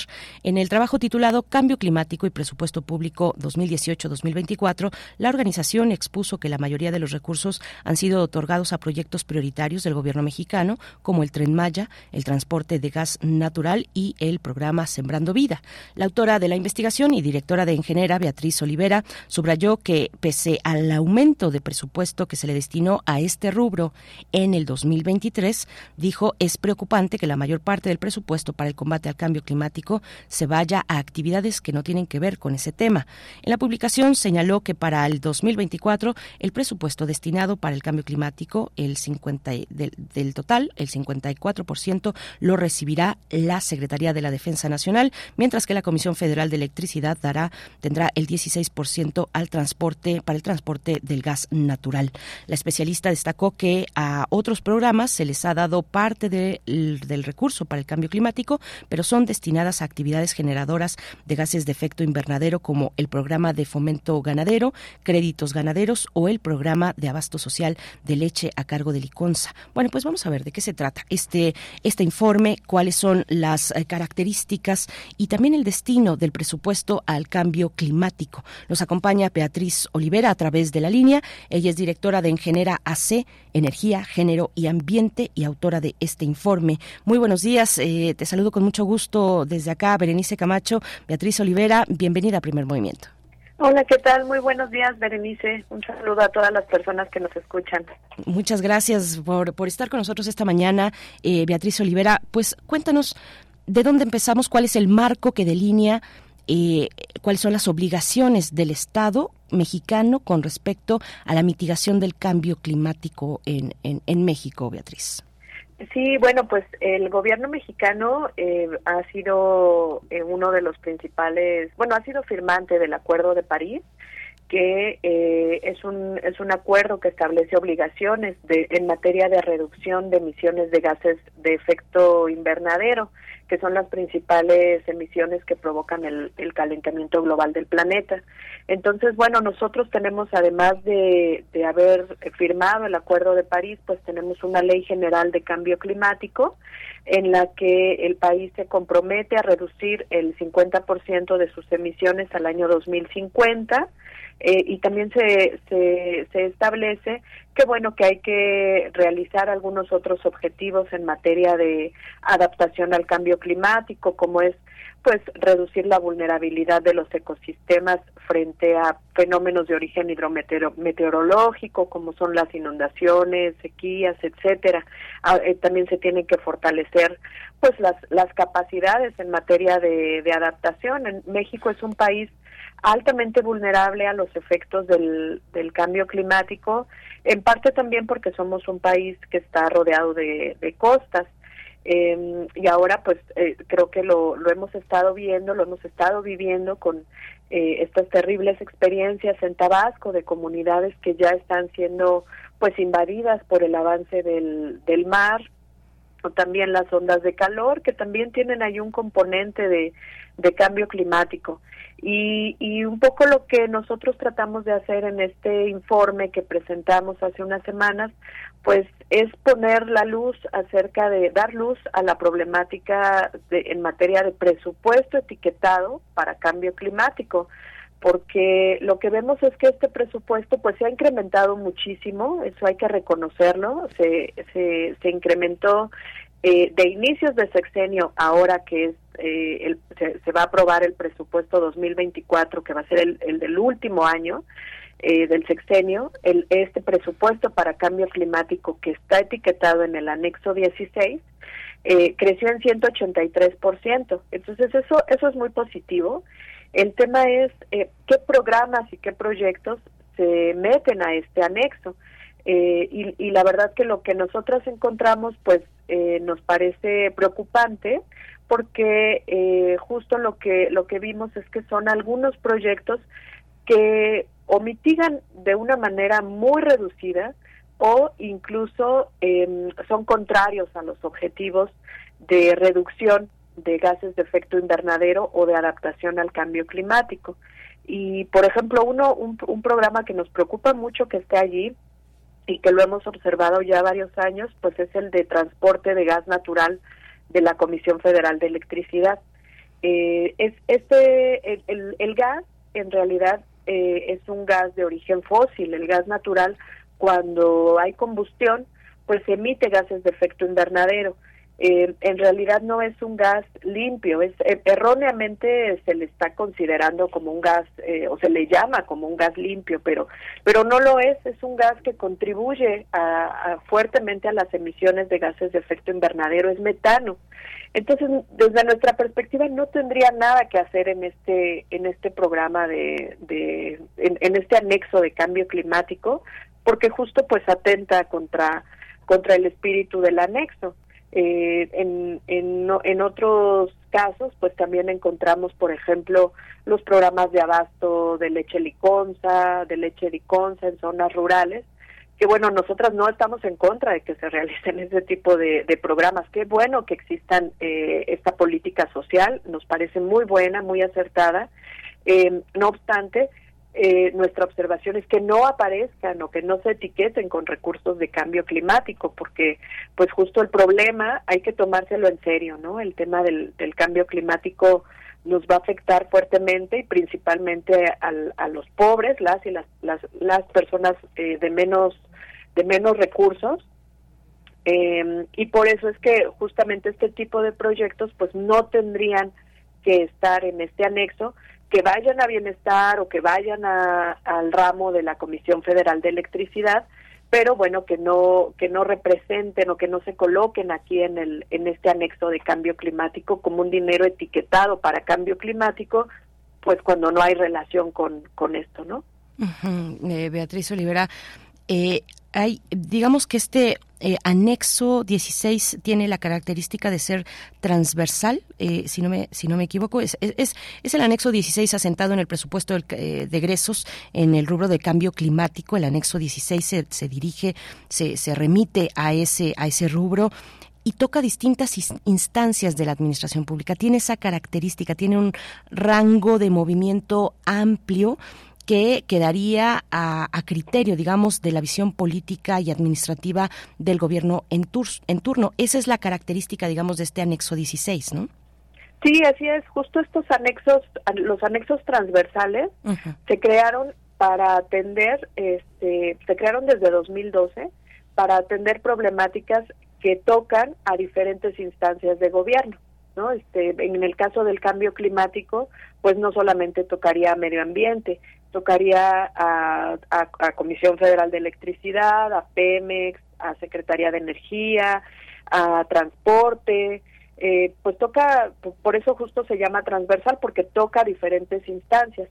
El, el tema es cuando se colocan programas que en realidad no están contribuyendo con, con reducir o con mitigar el cambio climático y se colocan en este en este programa.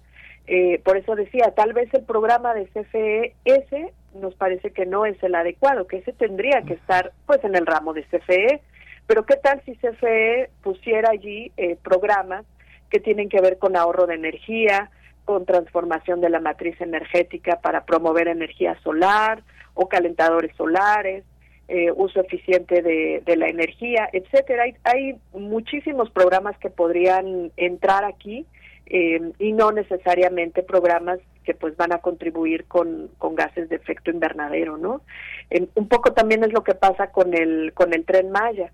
El tren Maya en este anexo se lleva más del 50% de todos los recursos.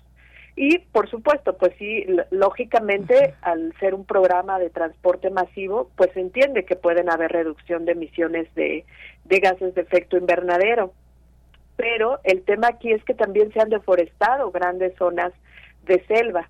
Entonces, no necesariamente es un programa que está reduciendo eh, gases de efecto invernadero. Vamos, su, su objetivo principal tampoco es ese su objetivo principal es promover pues todo un corredor turístico no en la zona sureste del país entonces eh, que ese tipo de proyectos estén en este anexo creemos que atomiza los recursos que podrían destinarse a otro tipo de programas eh, por ejemplo en materia de adaptación eh, en materia de agroecología de fomento del manejo forestal comunitario, manejo forestal sustentable, otro tipo de programas que, que verdaderamente pues apuesten por una reducción importante de, gases de efecto invernadero. Y el tema es que al ser estos anexos transversales, pues eh, no existen reglas claras hasta ahora para poder definir el criterio de los proyectos que van a entrar a estos programas. No existen indicadores de seguimiento que nos digan, eh, bueno, el tren Maya te va a reducir tantos, eh, tantas emisiones en tantos años y, eh, y que se le esté dando seguimiento y, por eso justifica que se le que se le designen tantos millones de pesos no eh, eso no existe. Únicamente se, se agregan allí eh, la metodología es muy muy escasa solamente se establece en términos de porcentaje de cuánto corresponde a cada secretaría en, cuánto, cuántos recursos corresponden a cada secretaría pero repito, no hay esos indicadores que tendrían que ser básicos eh, pues para poder determinar qué sí, qué no y en qué medida entra en este presupuesto para, para cambio climático. Beatriz, ustedes destacan en, el, en el informe, bueno, ya lo has mencionado, el tren Maya y también Sembrando Vida.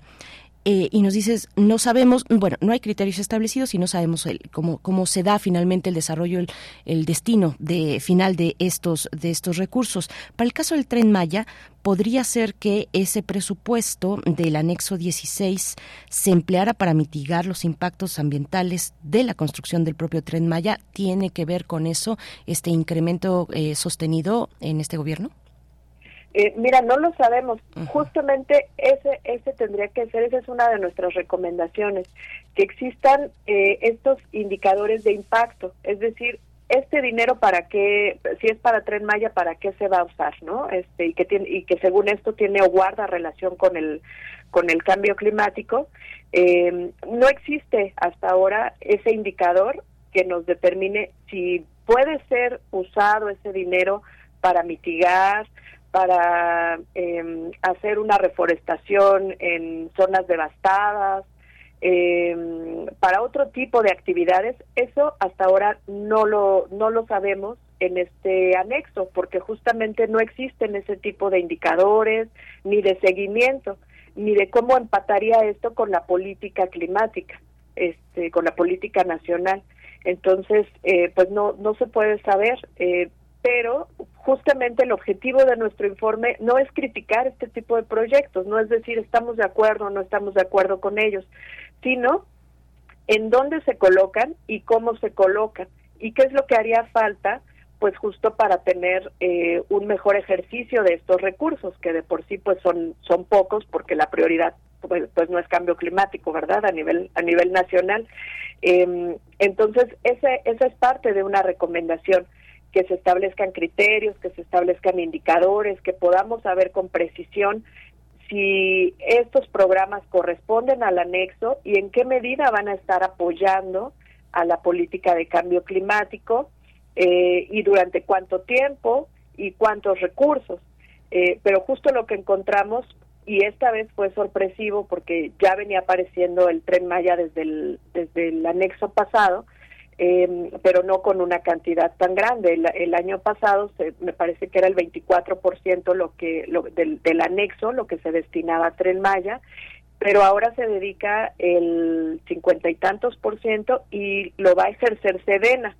Entonces, eh, pues no sabemos tampoco si Sedena tenga esas capacidades instaladas para hacer eh, la reforestación o los diferentes tipos de, de, actividades que podrían de alguna manera justificar que esté este programa en el, en el anexo.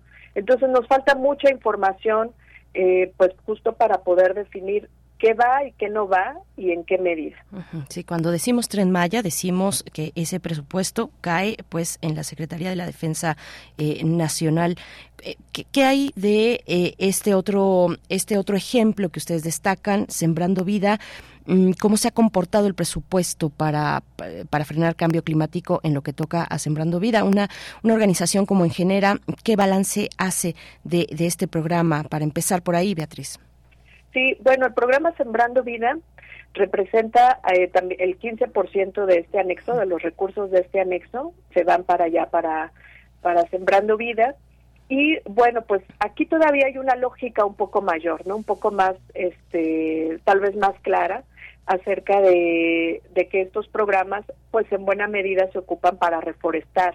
Y en ese sentido pues hay captura de carbono y puede haber eh, puede justificarse ciertamente. El tema es que eh, parte de estos de estos programas de reforestación pues no se hacen con las especies nativas o hay otros casos en los cuales eh, hay una tasa de supervivencia pues muy cortita em, entonces por eso también son necesarios los indicadores es necesario saber qué tanto se ha reducido o qué tanto se espera, ¿no? Primero, qué tanto se espera reducir con este programa en términos de emisiones, cuál es el potencial a reducir y luego qué tanto se logra año con año. El programa Sembrando Vida Igual también se, se, incluyó en este anexo desde el, año pasado, em, pero justo ante la falta de elementos, de indicadores, de em, pues sí de poder relacionar estos programas con la política de cambio climático pues es que nosotras observamos que que esto, este tipo de programas eh, es recomendable que cuenten con este con estas nuevas metodologías que se desarrollen estos indicadores que actualmente pues no no existen eh, ahora bien hay otros programas también que, que también brincan bastante, que son los de fomento ganadero, ¿no? Fomento ganadero, o los que comentaba de, de abasto de leche, o este de CFE de transporte de gas, que definitivamente desde nuestra perspectiva no tendrían que estar allí. Otros, como Sembrando Vida o Tren Maya, que es necesario definir pues este tipo de indicadores, eh, justo para justificar o no qué tanto tienen que estar y finalmente quedan unos poquitos programas que son el 23% de todos los, los programas que están en el en este anexo que son los que sí podría los que sí se justifica que estén en cambio climático pero es la minoría no entonces em, eh, pues sí es algo que nos preocupa porque pareciera que este anexo de cambio climático pues se está usando como una bolsa en la que se meten proyectos, se destinan recursos y eh, pues son para los proyectos prioritarios, estos recursos son para proyectos prioritarios de la administración pública, pero sin tener una lógica de cambio climático. Y, y es muy importante eh, este tema porque eh, pues justo hace, hace unos, unos meses se señalaba desde la ONU pues que el planeta entró en una era de ebullición, ebullición climática, que ya ni siquiera deberíamos hablar de cambio climático, sino eh, estamos entrando a una nueva etapa del planeta eh, que probablemente mm, sea un punto de no retorno en la que vamos a tener que adaptarnos eh, pues justo a todos estos impactos del, del cambio climático. Entonces deberíamos dejar de pensar un poco más en términos desarrollistas para pensar un poco más en términos de conservar o de adaptarnos a la vida como probablemente venga para las próximas generaciones. Y bueno para nosotros ya no solo para las próximas no ya ya estamos viendo la falta de agua y, y, los golpes extremos de calor. Beatriz Olivera bueno para cerrar eh, cómo ven eh, desde Engenera el presupuesto para el próximo año 2024 en este rubro en el anexo 16 con qué concluir pues mira, nosotros ya lo hicimos llegar este este informe a la Comisión de Cambio Climático en, en la Cámara de Diputados. Ellos nos comentaron que igual lo, iban a, compartir con la Comisión de Presupuesto.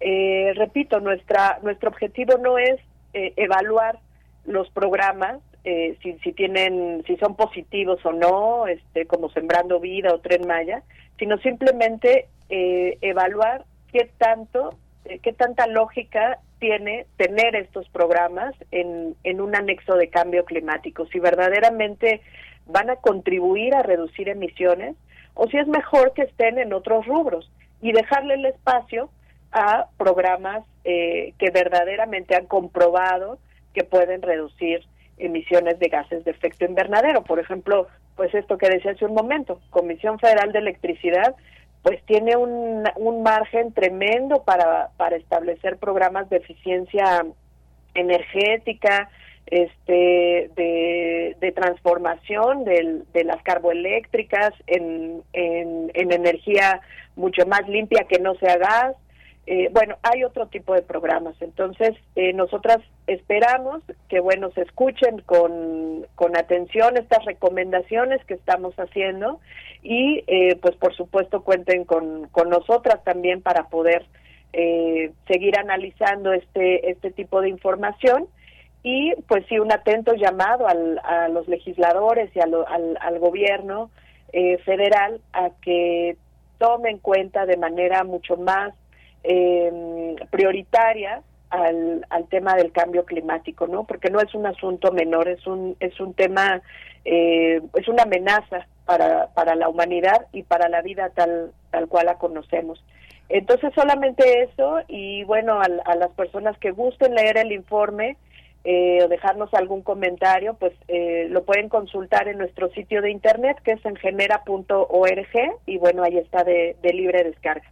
Cambio climático y presupuesto público 2018-2024, este análisis del anexo 16, eh, recursos para la adaptación y mitigación de los efectos del cambio climático que realiza Engenera. Muchas gracias, Beatriz Olivera, directora de Engenera y también autora de este informe. Gracias y ahí está para la consulta de las personas que, que lo deseen, que deseen acceder a este material. Hasta pronto. Hasta pronto. Muchas gracias por el espacio, Berenice. Hasta pronto. Muchas gracias, Beatriz Olivera. Nosotros hacemos una pausa. Son las 8 con 35 minutos. Mm, Xochitl Arellano, desde California, nos mm, nos hace una propuesta musical y dice que es para Bobby. Bobby que hoy cumpleaños, que es pareja de Xochitl Arellano y nos pide la canción en este cumpleaños de Qué bonito amor.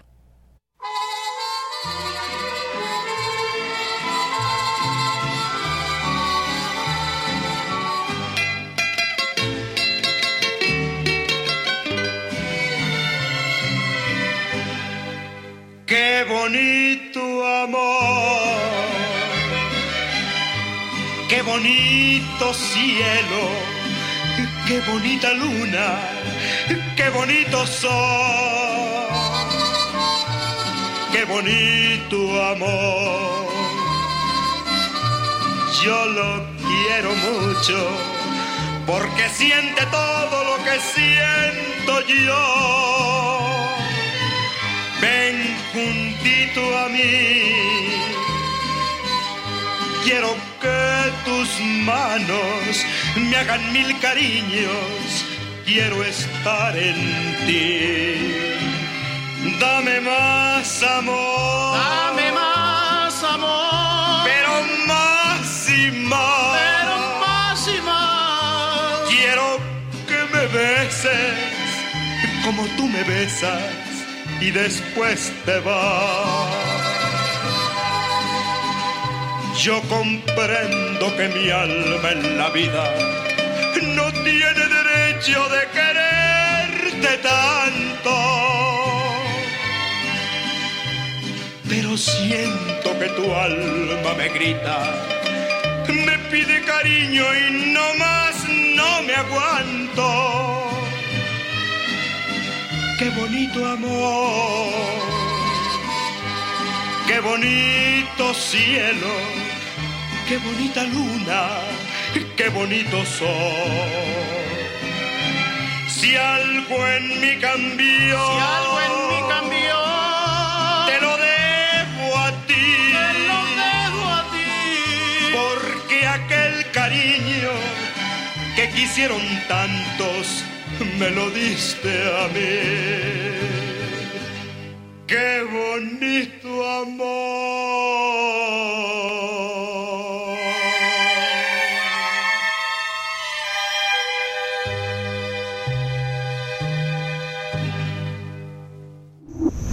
Primer movimiento.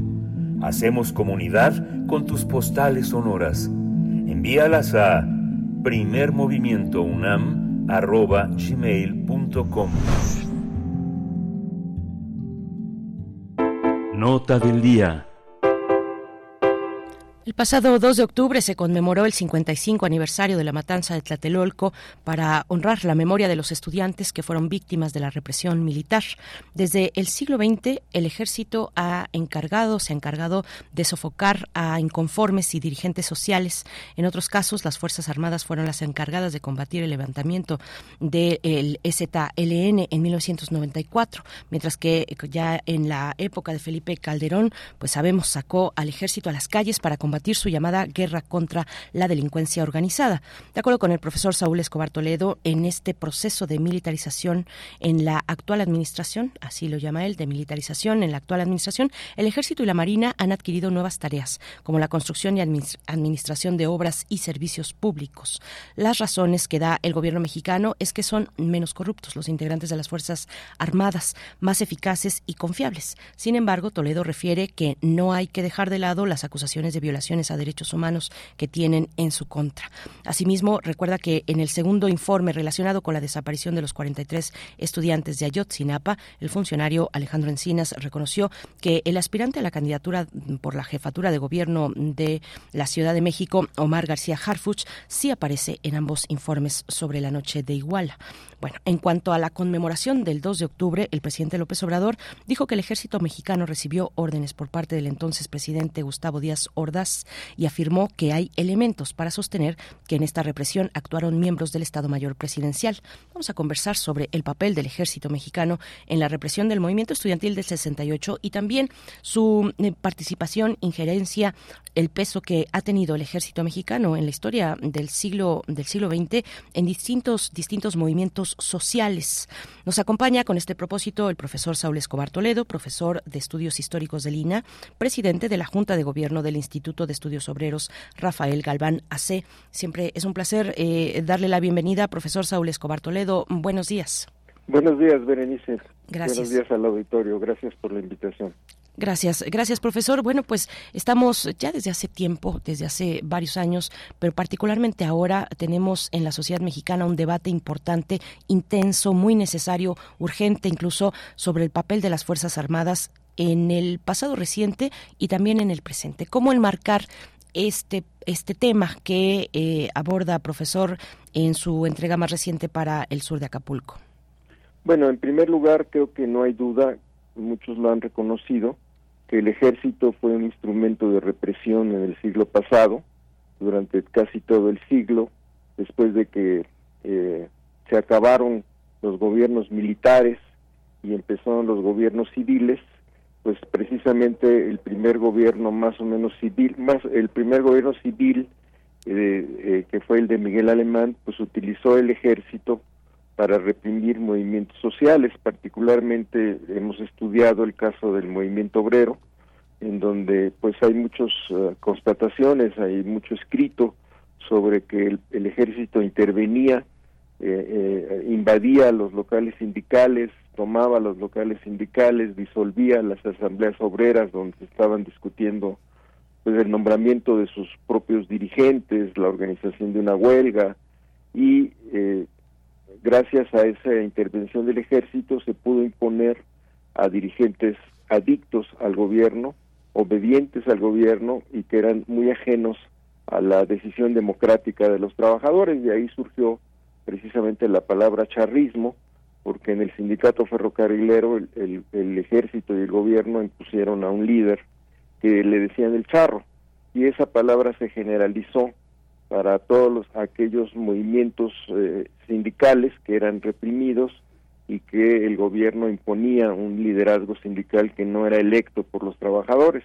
También hay muchos testimonios, mucha historia sobre la intervención del ejército en los movimientos ferrocarrileros y magisteriales de 1958-59, sobre todo en el ferrocarrilero, y después en el movimiento electricista de 1970-76, en donde también pues participaron eh, para eh, reprimir o controlar al movimiento obrero y eh, creo que también puede haber muchos testimonios y muchas historias sobre la participación del ejército en otros movimientos, por ejemplo el movimiento campesino, eh, y un dato muy revelador y muy trágico fue el asesinato de Rubén Jaramillo, en donde hay testimonios de que participaron soldados o eh, miembros del ejército en el asesinato del líder eh, y su familia.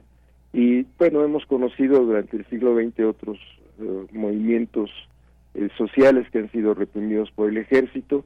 Y desde luego la guerra sucia que precisamente hoy se está investigando que pues corre sobre todo en los años 70 y 80 en donde el ejército pues también ha sido denunciado como represor y como parte de un de un de una serie de maniobras para desaparecer eh, activistas sociales eh, para asesinar incluso personas que participaban en esos movimientos, que es precisamente lo que está investigando la Comisión para el Acceso a la Verdad y el Esclarecimiento Histórico y el impulso a la justicia de las violaciones graves a los derechos humanos cometidas entre 1965 y 1990 y que se ha quejado recientemente de que los archivos no le han sido entregados por parte del ejército.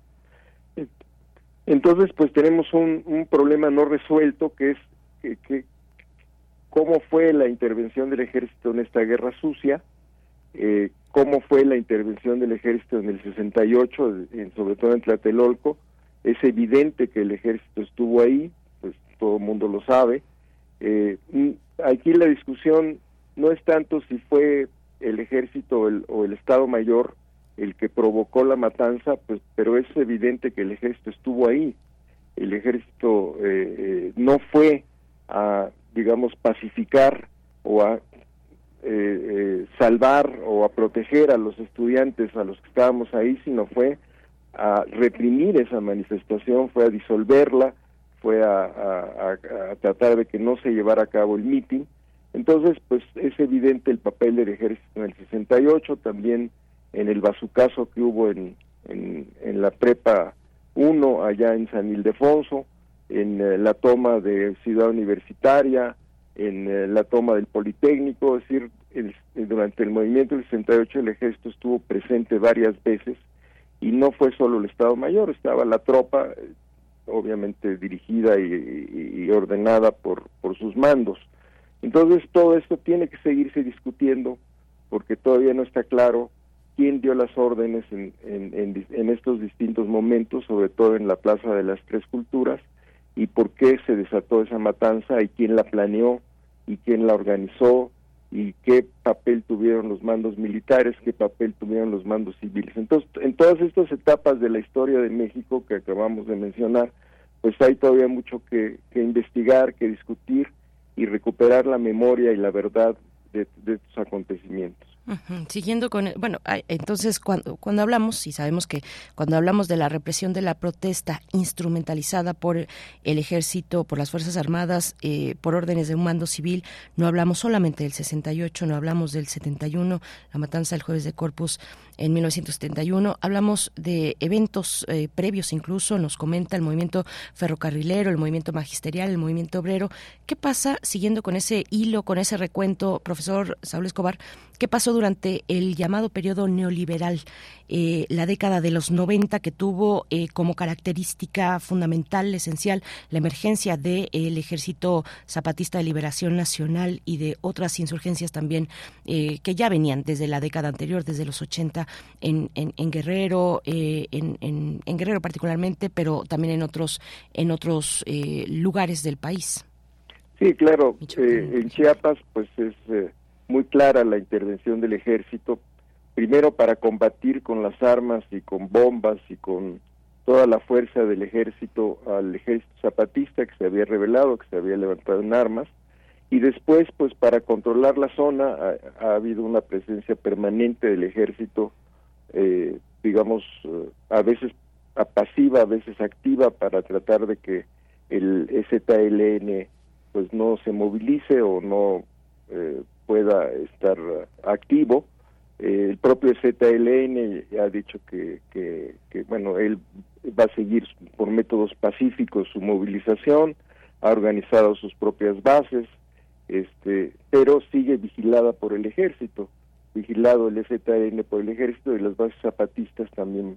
Creo que es indudable que el ejército sigue presente en la zona pues en labores de vigilancia pero también se ha hecho presente en otros movimientos sociales que se han desatado en la, en la época en el fin de siglo pasado eh, y eh, en algunos movimientos de principios de este siglo por ejemplo en el estado de Oaxaca y en otros eh, estados donde también ha habido movilización social.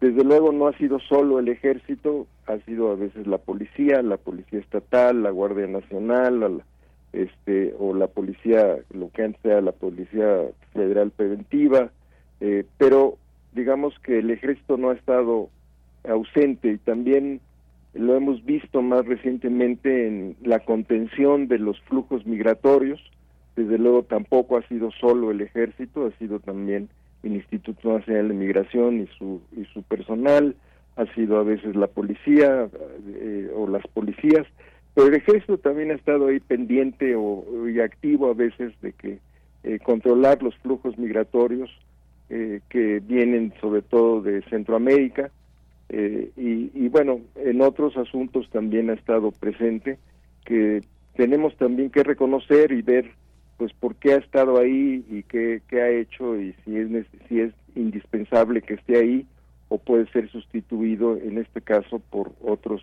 eh, personal eh, que tenga más capacidad para, para tratar estos asuntos. Sí, sin, sin omitir la responsabilidad enorme, catastrófica que trajo el gobierno de Felipe Calderón al sacar a las Fuerzas Armadas para combatir lo que él llamó la guerra contra el narcotráfico o hacer la guerra contra el narcotráfico.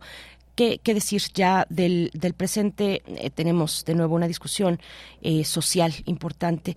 Llegamos a este sexenio donde desde, desde el periodo de transición, que era otoño del 2018, algo cambió, lo sabemos con el con el ahora presidente, entonces presidente electo Andrés Manuel López Obrador, el ejército tomó un papel preponderante. Eh, el argumento es que em, el presidente requiere, requería, sigue requiriendo de un cuerpo que ejecutara mm, diligentemente las metas de su proyecto.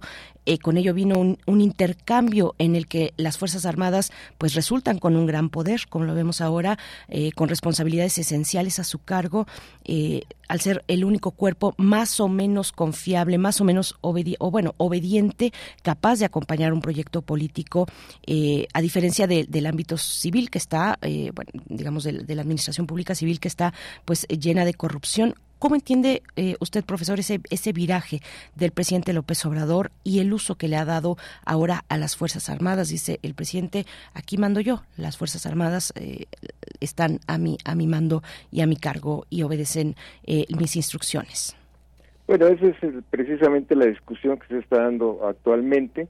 Por un lado, la Comisión de la Verdad dice que están desobedeciendo al presidente, el presidente dice que no lo desobedecen, pero bueno, el hecho es que hay quejas y hay denuncias y hay testimonios de que eh, no se está dando la información requerida, eh, tanto por la Comisión de la Verdad, que está investigando los años 60 a 90, como por los padres de Ayotzinapa, que también reclaman que el ejército no está dando la información.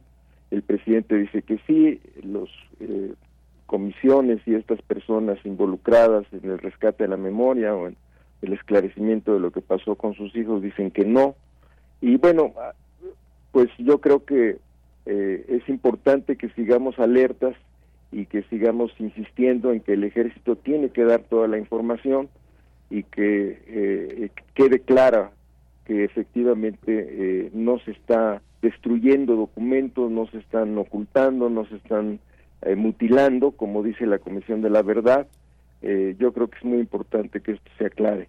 Y por el otro lado, pues es cierto que el, presidente ha, digamos, hecho que el ejército eh, asuma nuevas tareas, sobre todo en la construcción y administración de obras públicas, y por ejemplo le ha dado el, la tarea de manejar una línea aérea, manejar el tren Maya, y bueno, aquí la pregunta, el aeropuerto de la Ciudad de México, varias otras este, empresas y obras públicas, pero aquí, por ejemplo, la pregunta es, eh, qué régimen laboral va, va, va a, estar en estas obras, porque se está diciendo que el ejército a está subcontratando personal para trabajar en estas empresas y la subcontratación fue prohibida precisamente por el eh, régimen eh, o por el presidente López Obrador a través de una reforma a la ley del trabajo que fue aprobada por el Congreso. Entonces es muy extraño esto que está pasando de que se subcontraten eh, el, eh, eh, el personal de estas empresas cuando precisamente fue uno de los méritos del presidente y del Congreso el haber eh, prohibido la subcontratación, no totalmente, pero sí en las labores fundamentales de las empresas. Entonces aquí la pregunta es el ejército qué régimen laboral va a admitir en las empresas que está administrando. Eso es una preocupación que yo tengo y que creo que debe aclararse. La otra es por qué tiene que haber administraciones militares. Eh, no es para mí claro, no es para mí cierto que las administraciones militares sean menos corruptas y más honestas que las civiles. Yo creo que eso es una cuestión que trae un mensaje muy peligroso, porque decir que los militares son mejores que los civiles, pues implicaría que eh, se le dé cada vez más poder y por qué no tener un militar en la Secretaría del Trabajo, o por qué no tener un militar en la Secretaría de Economía, o por qué no tener un militar en eh, otras áreas como el, de el, la eh, cuidado del medio ambiente, si son más eficaces que los civiles. Entonces me parece una idea peligrosa. Yo creo que los militares tienen que estar en sus cuarteles y tienen que asumir sus funciones que la Constitución les da y esta idea de que son mejores que los civiles pues me parece que es peligrosa. Yo creo que la, la corrupción puede atacar y puede estar tanto en los mandos militares como en los mandos civiles y que lo que hay que hacer es limpiar y evitar la corrupción en todos lados.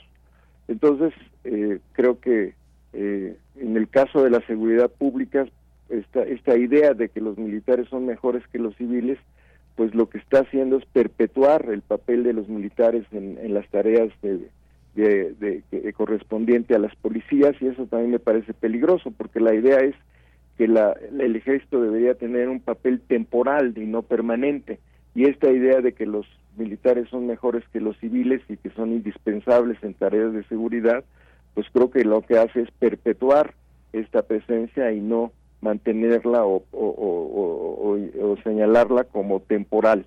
Yo creo que la idea es que, eh, que han dicho muchos y que el propio gobierno ha reconocido es que las policías deben capacitarse cada vez más, limpiarse, eh, entrenarse para sustituir a los militares, pero con esta idea de que los militares son mejores que los civiles, pues parece que están perpetuando su presencia en las tareas de seguridad pública que eh, desde luego no le corresponde. Entonces, por eso se habla de militarización entendida como el aumento progresivo de la presencia, poder y facultades de las Fuerzas Armadas en funciones propias de las autoridades civiles, como lo han dicho algunos expertos como Lisa Sánchez y Gerardo Álvarez y otros muchos que hablan precisamente de, de este proceso de sustitución de civiles por militares en la idea de que son mejores los militares que los civiles, cosa que como acabo de decir, pues me parece que es falsa y peligrosa. Pues sigamos conversando, profesor Saúl Escobar Toledo, para las personas que estén interesadas en dar una lectura eh, con, con, más tiempo a esta entrega mm, de su autoría para el sur de Acapulco, www.surdeacapulco.mx, la militarización del país, ideología y política, es así como titula esta entrega que también podemos encontrar en saulescobar.blogspot.com. Eh, hay comentarios en redes sociales, ojalá tenga oportunidad de, de revisar algunos de ellos en nuestras redes sociales. Gracias, profesor, y hasta pronto. Gracias, buenos días. Muy buenos días. Ay, se nos ha ido el tiempo rapidísimo. Seguimos leyéndoles y ya ojalá hacia la próxima hora podamos compartir algunos de estos comentarios sobre este tema siempre eh, que nos mantiene, pues además en mucha, eh, eh, en una discusión, mm, en una discusión importante que a veces puede ser muy, muy contraria o muy de polos opuestos. Vamos en este momento 8.58 a, a despedir a Radio Nicolaita. Lo hacemos con música de los Talking Heads. Nos pide por acá el Zarco esta canción, grande canción de David Byrne, mm, Burning Down the House. Vamos con ella.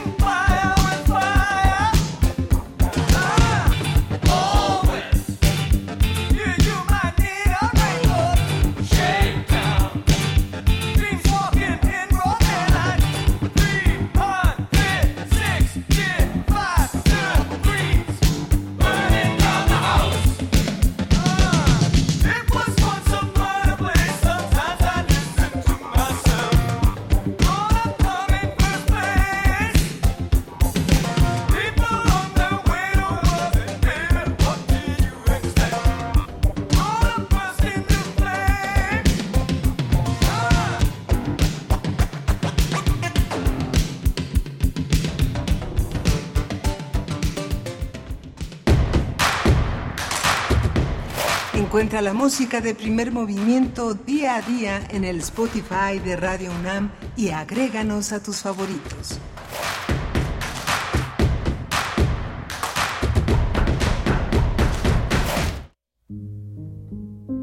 Joy Laville, El horizonte y la pintura. Cien años de su nacimiento. Bueno, me fui a San Miguel, al, sí, al Instituto Allende para estudiar pintura. Eso me ayudó tremendamente porque había pintado algo por mi lado, ¿no? Pero ese era, bueno, profesional. Siempre he pintado algo, pero con instrucción cuando llegué a San Miguel. Entonces, por eso soy una pintora mexicana, ¿no? Porque toda mi, mi vida, hasta, mi vida de pintura ha estado aquí en México. Joy Laville, 96.1 FM, Radio UNAM, Experiencia Sonora. Para tener el México que queremos, hay que decidir. Y para poder decidir, debemos participar. Recuerda que si cambiaste de domicilio, ahora puedes formar parte de las decisiones de tu nueva comunidad. No olvides actualizar tu INE. Tienes hasta el 22 de enero. Haz tu cita en Inetel 800-433-2000 o en INE.mx. En estas elecciones, con mi INE, participo. INE.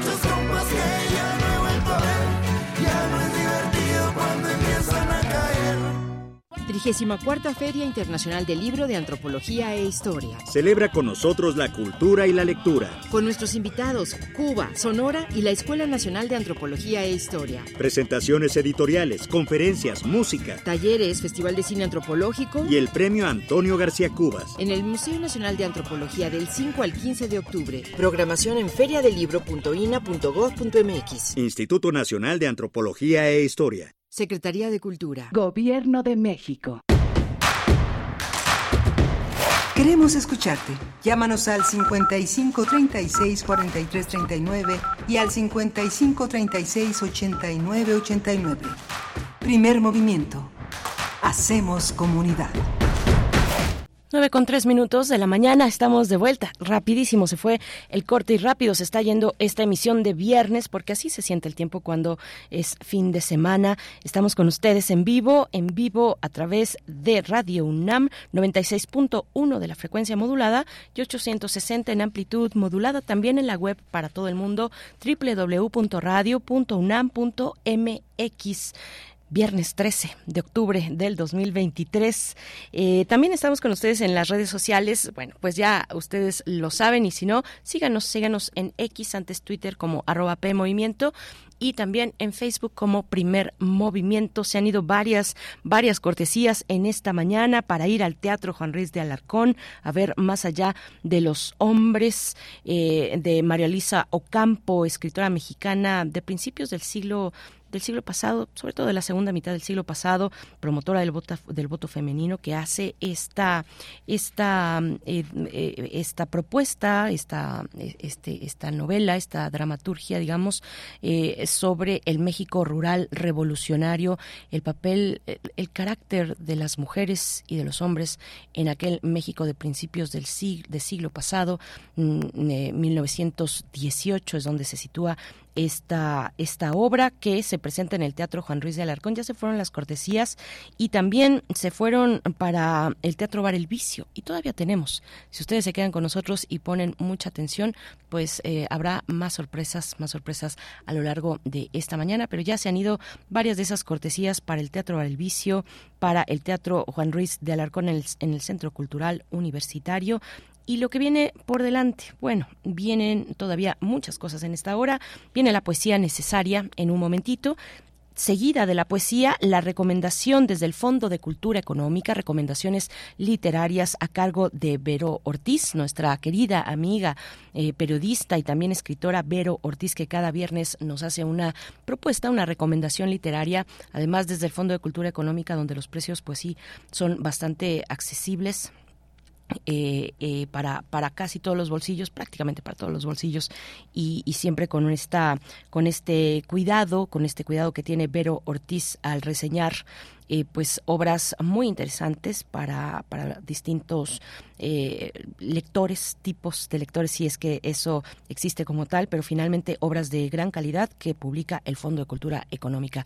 Nueve con seis minutos. Tendremos en la mesa del día una propuesta musical. Se trata de Tango Bar es el concierto que darán los bandoneonistas César Holguín y Pablo Ahmad en el Lunario el próximo 18 de octubre y van a estar con nosotros aquí en cabina en unos momentos más van a estar con nosotros César Holguín y Pablo Ahmad para hablar de esta eh, de esta propuesta musical Tango Bar en el Lunario. Vamos a cerrar esta mañana con otra recomendación. Se trata del cuarto diplomado de divulgación de las humanidades que está próximo ya a empezar y que está organizado por la Dirección General de Divulgación de las Humanidades. La doctora Fabiola Villela, jefa de Educación Continua en, la eh, Dirección General de Divulgación de Humanidades, estará con nosotros para hablar de los detalles, invitarnos a participar, eh, a dar seguimiento a este cuarto diplomado de divulgación de las humanidades. Así es que está ahí pues toda la agenda todavía de esta mañana con muchos comentarios.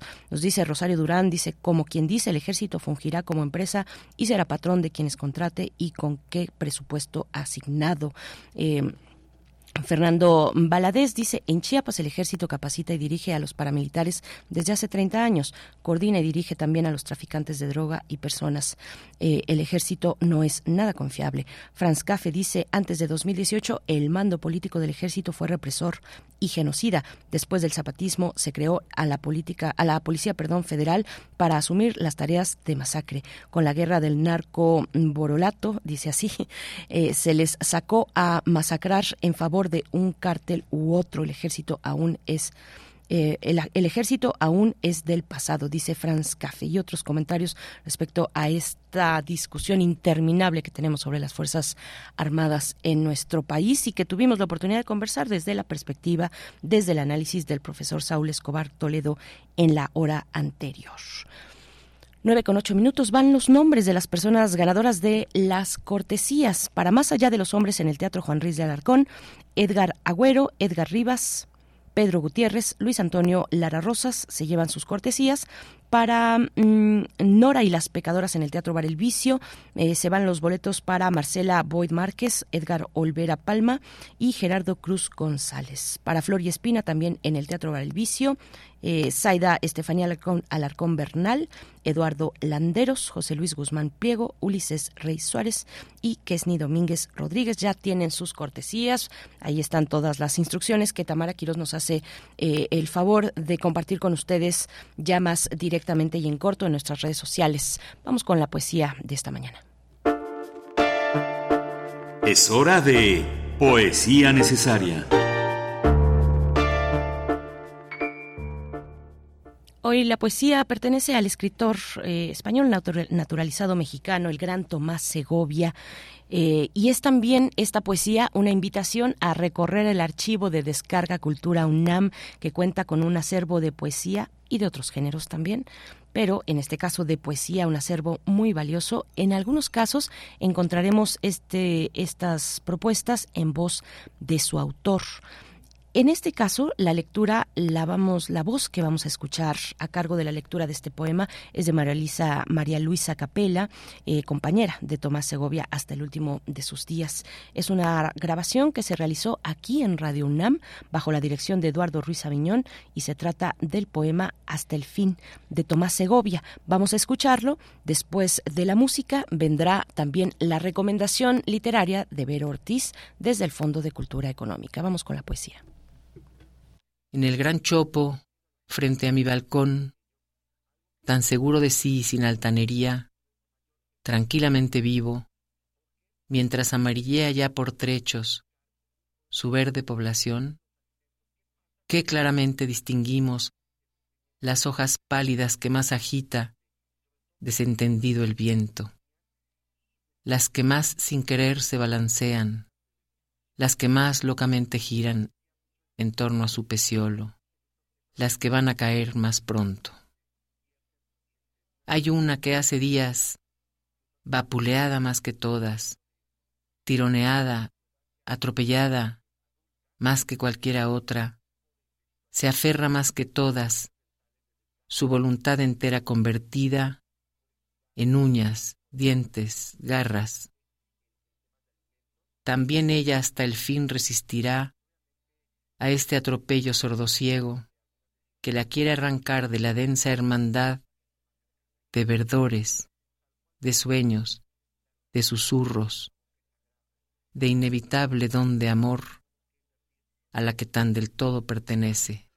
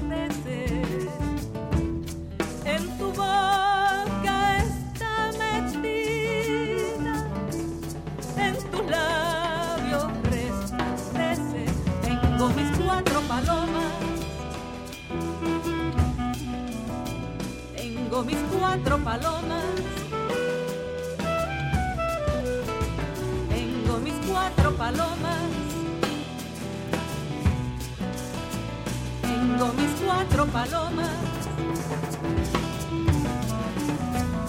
Tengo mis cuatro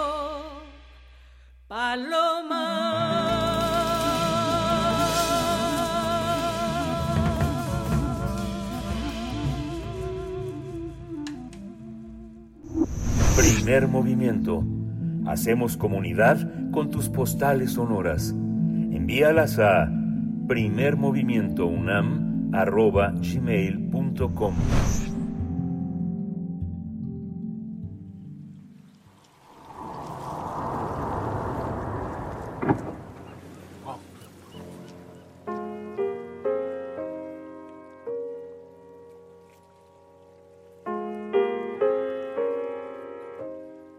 Saludo a primer movimiento y me sumo a la lectura de poesía, sobre todo cuando el Premio Bellas Artes de Poesía Aguascalientes de este año, Fabián Espejel, nacido en la Ciudad de México en 1995, escribe una crónica poética sobre las expediciones de los hombres que dieron sus vidas a la exploración de los polos de la Tierra.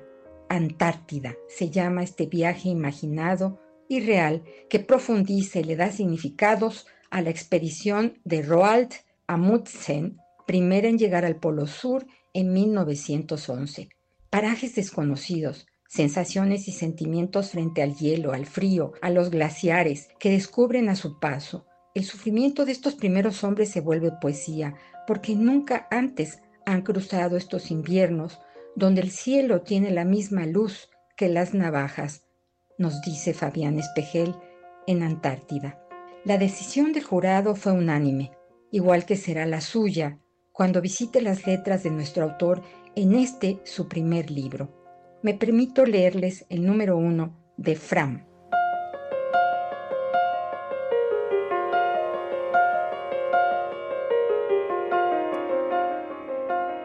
Oí de las fábulas viejas de marinos que se cuentan en tarros de cerveza de todas las anclas que se elevan y que se llevan consigo los tablones, las amarras, el poco suelo firme que nos queda y lo dejan tirado en algún sitio, mar adentro, en los ojos.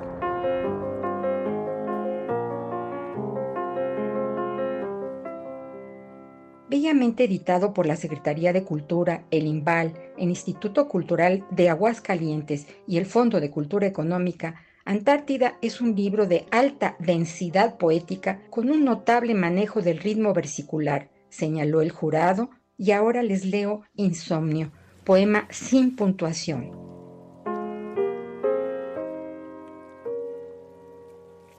Tuve que aprender su lenguaje y astillarme de nuevo con mis propias costras. De día compartimos el pan y esa misma expresión que nos deshace el rostro. Decir noche ha dejado de asustarme, no se puede temer lo que está dentro, reconocer la propia oscuridad, adivinar el cansancio recargándose en mi boca, boyas reflotando frente al faro como islas monstruosas que no evitarán que naufraguemos. Antártida de Fabián Espejel es un regalo que colmará sus deseos y sentidos después de leer y releer cada una de sus páginas me permito ahora leerles 27 octubre 1910.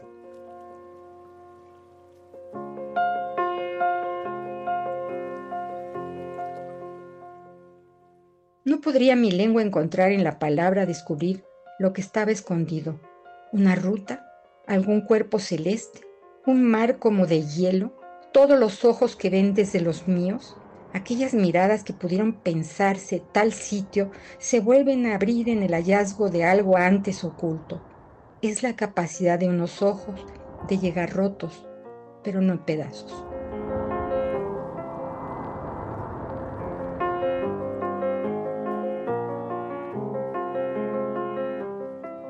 Antártida, de Fabián Espejel.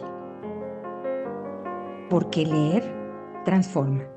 Hasta la próxima.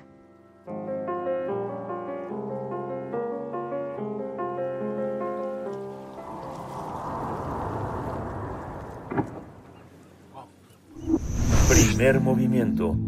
Hacemos comunidad con tus postales sonoras. Envíalas a primermovimientounam.gmail.com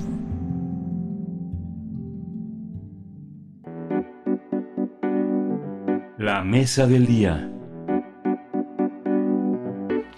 Tango Bar es el nombre del espectáculo musical que ofrecerán el maestro César Holguín y Pablo Ahmad el próximo 18 de octubre en el lunario del Auditorio Nacional. Ambos músicos argentinos que se han destacado en la escena, en la escena tanguera en México ofrecerán una selección de tangos que van desde los clásicos hasta piezas poco conocidas. Se trata de un show para recrear lo que es una tanguería de Buenos Aires. Durante el espectáculo, los músicos, acompañados de su bandoneón, interpretarán temas como Volver, El día que me quieras, Tango 1, Por esa puta costumbre, Chacho de Buenos Aires y Júrame.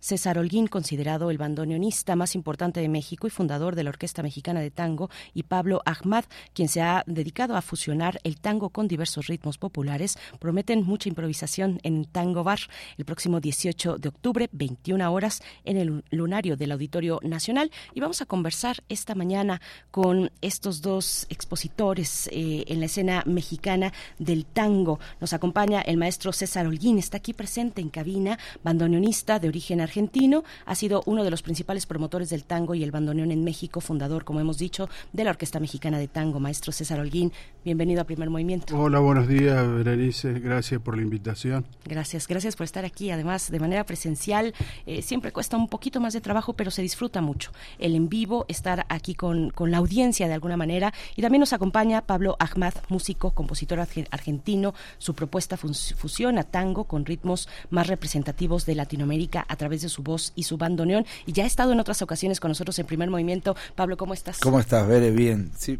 es que somos vecinos, por eso. Sí. Somos vecinos, afortunadamente, y te da tiempo de, correr para acá, eh, de venir. Siempre y cuando no se rompa el ascensor de mi edificio, como es el caso, este, llegamos con tiempo, pero llegamos. Llegamos con tiempo. Eh, gracias a los dos por estar aquí. Pues, ¿por qué será que el tango eh, es de esos géneros, de esos géneros musicales que logran posicionarse en el gusto de un público diverso? De un público joven también y que logra seguir expresándose a través incluso de la fusión de otros eh, con otros con otros ritmos, con otros géneros. ¿Por qué nos gusta tanto el tango, maestro César Holguín? Y creo que, digo, en el caso particular con México, porque nunca ha sido ajeno al, al gusto del público mexicano. Eh, el tango tiene existencia y presencia en, este país desde el principio del siglo, del siglo XX.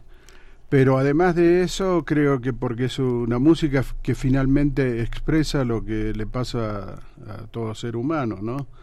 El, tango eh, casi podríamos decir que se focaliza, se puntualiza en estos temas que son propios de, de, toda persona, ¿no? La vida, el amor, la muerte, la pasión, los celos. Entonces creo que el, el público mexicano que es sensible a toda manifestación no, no ha sido eh, ajeno al tango, ¿no? Sí, eh, Pablo, ¿cómo, ¿cómo lo ves tú y esa raíz Estoy totalmente en desacuerdo. Este?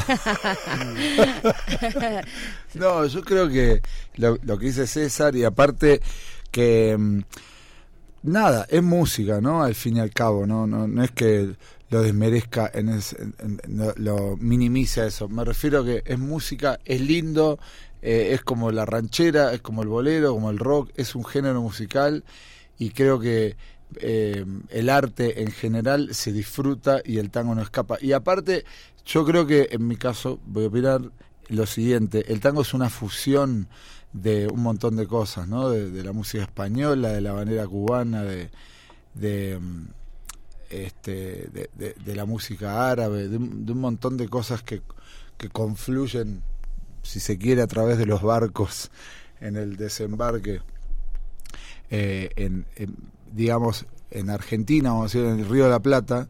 Eh, estoy hablando del tango argentino, pues también hay tango finlandés, qué sé yo. Entonces yo creo que ahí la gente cuando lo escucha encuentra diferentes cosas. Viste que no te ha pasado que tocas un tema y alguien le sale salir y dice, ¡ole! ¿Me Sí, entendés? sí. Y vos decís, pero es tango, y te sale, no sé, ole, le sale, se pone a bailar eh, eh, español. Acá en México me ha sucedido. Y no es extraño, porque también tiene música española, ¿no? El tango. Entonces, yo creo que al reunir toda esa fusión, de alguna manera hace que te guste, ¿no? Que te encuentres en, en diferentes géneros sin darte cuenta. Sí, pensaba yo grande. también en el, en el flamenco, precisamente en esos... ¿Te han en dicho esos, ole cuando eh, tocas el bandoneón? Sí, ritmos, sí, me ha pasado, eh, sí. Sí, eh, maestro César Holguín, ¿hay algo tal como el, el tango mexicano? o cómo, co- ¿Y cómo se ve la escena, cómo, ha- cómo se ha desarrollado, eh, desdoblado la escena del tango en México? Sí, eh, eh, como mencionaba anteriormente Berenice, el tango eh, en, México hay, hay registro de, de composi- eh, composiciones eh, mexicanas eh, a partir de los primeros años del siglo XX, que curiosamente son registros que se hicieron en Estados Unidos por, por intérpretes mexicanos. Eh, los destacados eh, autores como Tatanacho, eh, Alfonso Ortiz Tirado, este, Agustín Lara, María Grieber, eh, fueron este, los compositores que incursionaron en aquellos años en este género y hasta nuestros días, compositores contemporáneos como René Torre, Eduardo Gamboa, Eugenio Toussaint, no escaparon a, a esa eh, tentación, si se puede decir así, de hacer tango mexicano. Entonces, por eso, eh, esto es una reiteración de lo anteriormente que dije, que el tango no, no, no ha estado alejado de, de- de México. Otra cuestión que decía Pablo es eh, el tema de la fusión. ¿Gana el tango o pierde el tango y en qué medida cuando se fusiona con otros ritmos, con otros géneros, eh, con instrumentos incluso mucho más modernos? Yo, yo creo que eso es parte de, toda manifestación artística, ¿no? El, el experim- experimentar, el, el fusionarse con, con otras tendencias en, en- en el, en el arte que sea, en la pintura, en el cine, en la fotografía, en el teatro, en la danza. La música no ha escapado a eso y solo el tiempo es el que determina qué tan válido es y qué tan eh, generadora de cosas buenas y no este, esa fusión, ¿no? Eh, Pablo, bueno, yo ya sé cuál es tu Sí, respuesta. Sí, yo te Eh, voy a decir que por siempre gana Sí. el género con las fusiones, Ajá. siempre, porque eh, eh, aunque no les gusta a los puristas, eh, bueno, acá tenemos dos este, tendencias en las antípodas de... Sí, por, por eso del me, tango. me interesa poner esos temas ahí. Nu- nunca le Eh, pregunté, Olguín, eh, ¿qué- ¿usted qué opina de la fusión del tango? Mm. No de Pablo Amada haciendo la fusión, porque ya sabemos lo que, que opina de mi música, pero ¿qué opina de que el tango se fusione al punto de, de que... eh, sí, de, de tal vez pe- eh, pues pasar perder- a una esencia per- distinta. Claro, perder. ¿Qué opinas? No, pero digo, el, el tango es, eh, es eh, eh, eh, ¿cómo podría decir? Es fruto, es fruto de justamente de esa fusión, de toda esa fusión que, que trajeron los inmigrantes cuando llegaron al Río de la Plata y, y el máximo exponente de esta historia que es, es Carlos Gardel. Ma- Máximo Kirchner. Eh, por eso. Eh, eh, él prácticamente sus inicios eh, se dieron en el terreno de lo folclórico. Entonces, este, en esa medida se fue transformando y en el caso de, más, eh, más en lo contemporáneo, Astor Piazzolla fue uno, fue uno de los tantos que, que fusionaron el, tango con, con el jazz, básicamente, ¿no? a través de la armonía y, los ritmos de, esos géneros, en los cuales también ha participado el rock, en estos últimos años también la música electrónica y la música contemporánea. Pero vuelvo a decir eso, yo sí creo que hay una parte que enriquece, pero el tiempo es el único encargado dirá la de, razón. claro, de, De- de decir qué es lo que quede Pero qué por lo que ejemplo, no. el tango con O de cumbia... corregirnos el tango con cumbia, todo, Sí, todo eh, hay un hay un disco que hizo que es bastante lamentable, este, la Mona Jiménez en, en- en- en ritmo de Ahí ya no de estás de acuerdo.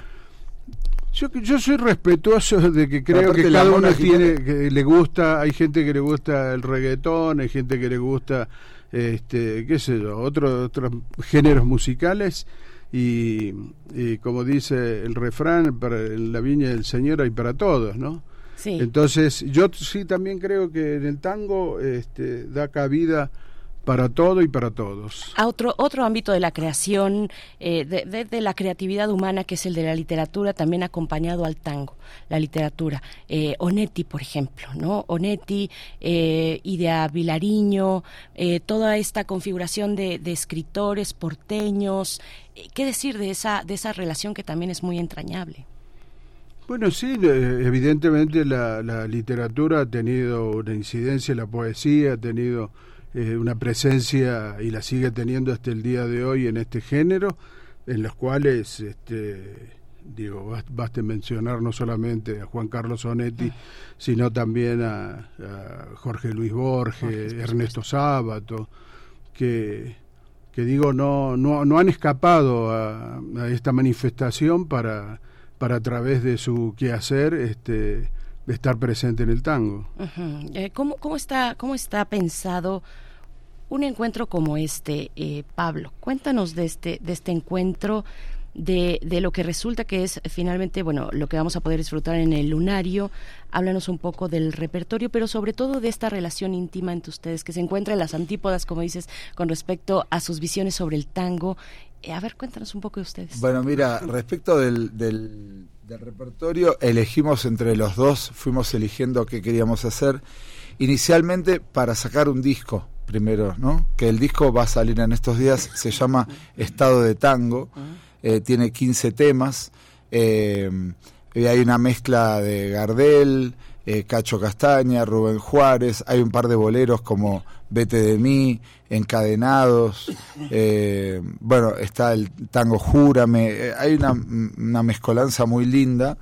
Y en el concierto, el concierto se llama Tango Bar, porque vamos a tocar todo el disco más, más temas todavía, más, más temas. Eh, en el concierto son como 23, 24 temas, repartidos en, en dos actos, por decir una manera.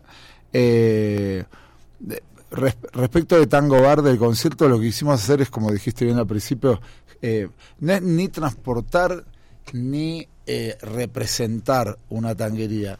Vamos a hacer lo que se hace en una tanguería, que es otra cosa. Decir, no vamos a, a recrearlo. Eso es lo que es una tanguería, cuando se pone este dos músicos en este caso y empiezan a cantar y medio conviven con la gente, pero de manera real, no con un guion, me, me explico, ¿no? Sí, no es que van a actuar a hacer tango, sino Exactamente. que van a hacer No vamos a actuar a hacer tango, no vamos a actuar a estar cantando en un bar. Vamos a estar en un bar que es el lunario, básicamente, donde hay mesas, sillas, comida, eh, tragos y nosotros cantando arriba del escenario, ¿no? Eh, y queremos que la gente, esta era la idea, queremos que la gente no vaya a un concierto como tal, me refiero solemne la cosa, sino que vaya como cuando va a un bar, no sé, en Polanco a, a cantar a un cantabar, ¿me entendés? Y esto es, queremos generar ese mismo, eh, eh, no sé cómo decirlo, ese, ese mismo espíritu, Ambiente. ambiente bohemio con el tango. Eh, y van a haber invitados, este, Sí, Eh, maestro Holguín, ¿qué, ¿qué decir de este repertorio y de estado de tango?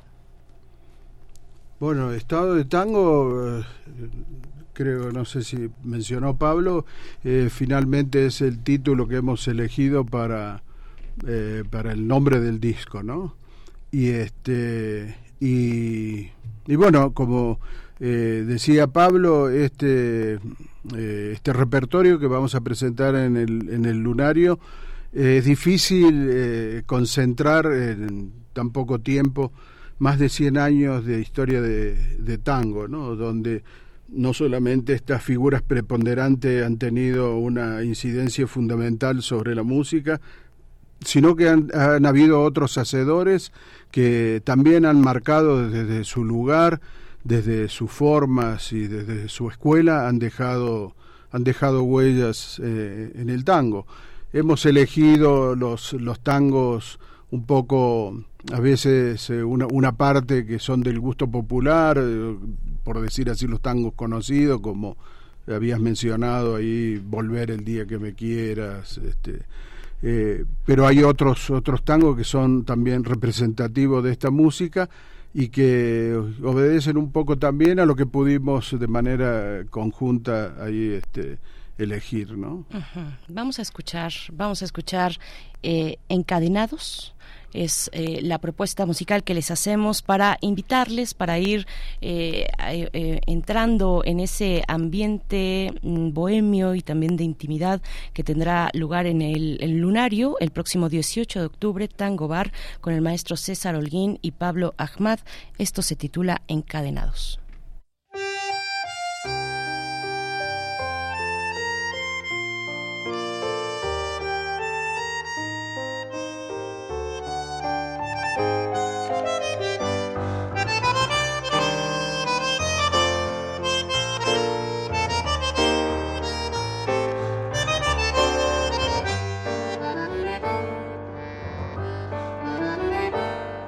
Tal vez sería mejor que no volvieras.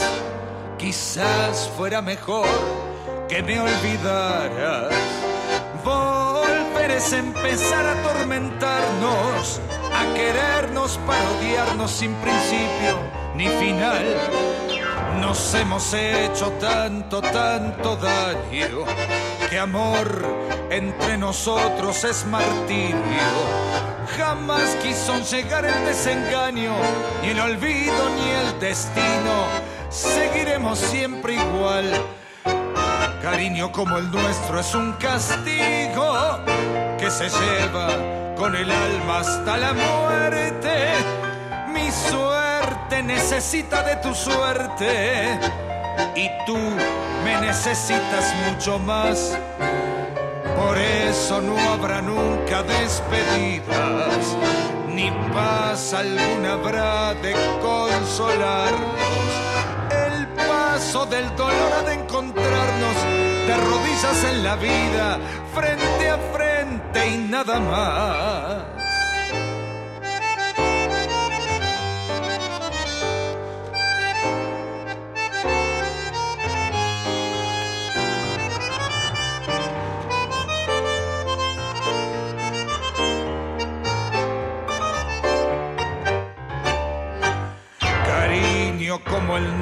Es un castigo que se lleva en el alma hasta la muerte. Mi suerte necesita de tu suerte y tú me necesitas mucho más. Por eso no habrá nunca despedida ni paz alguna habrá de consolarnos.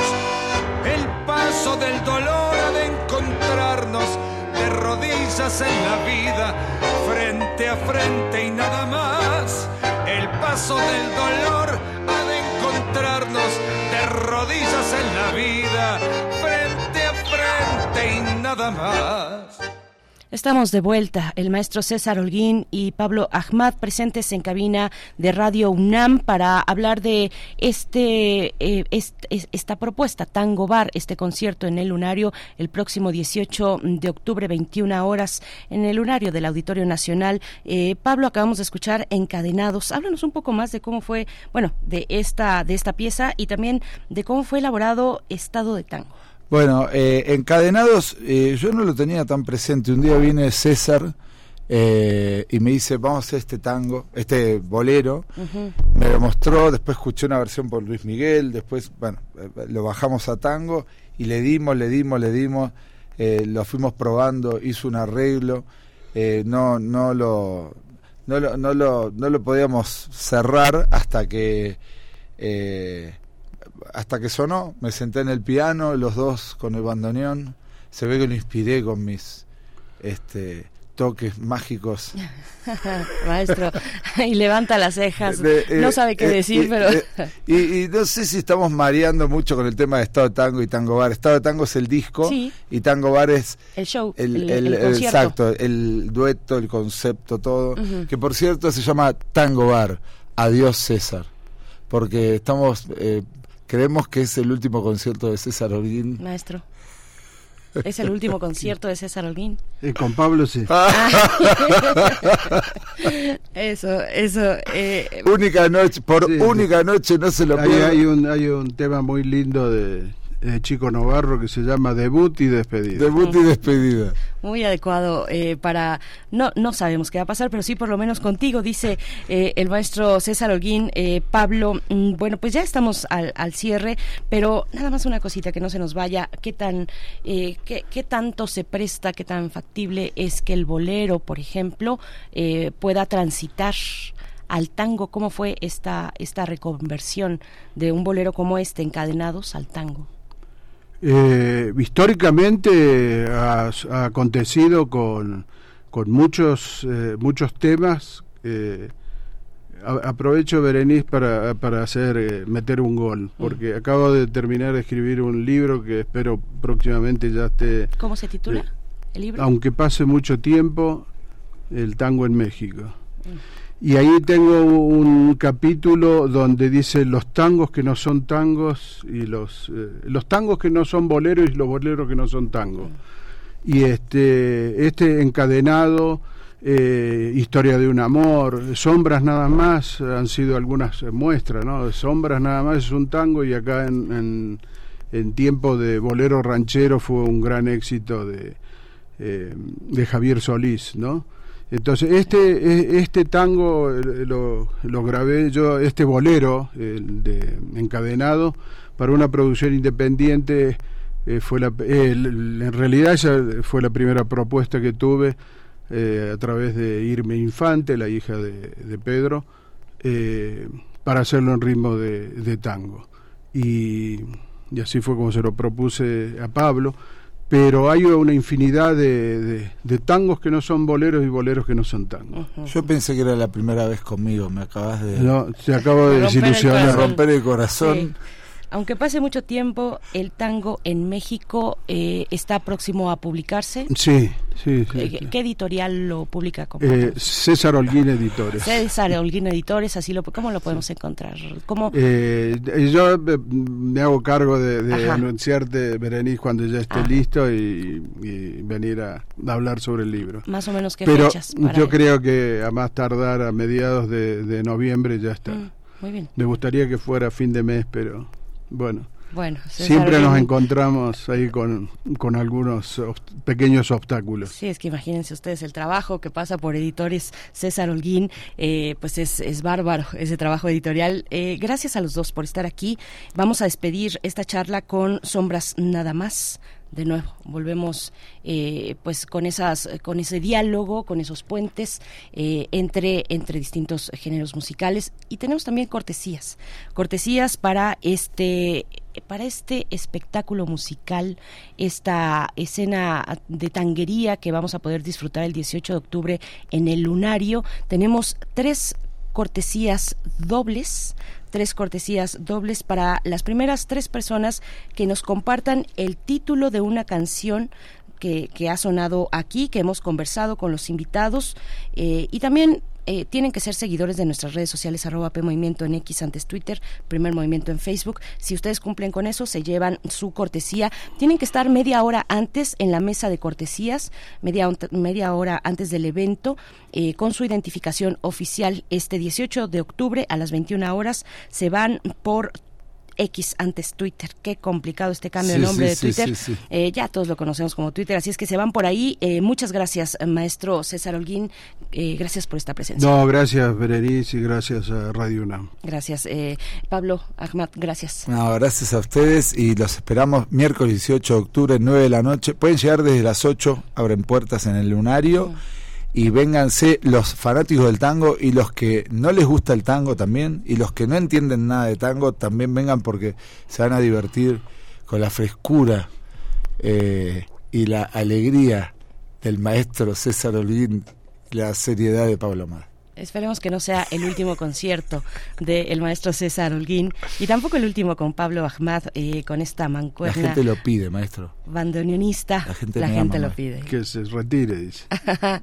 no, muchas gracias, eh, querido vecino Pablo Ahmad. Hasta Gracias pronto. a usted. Vamos a escuchar Sombras nada más.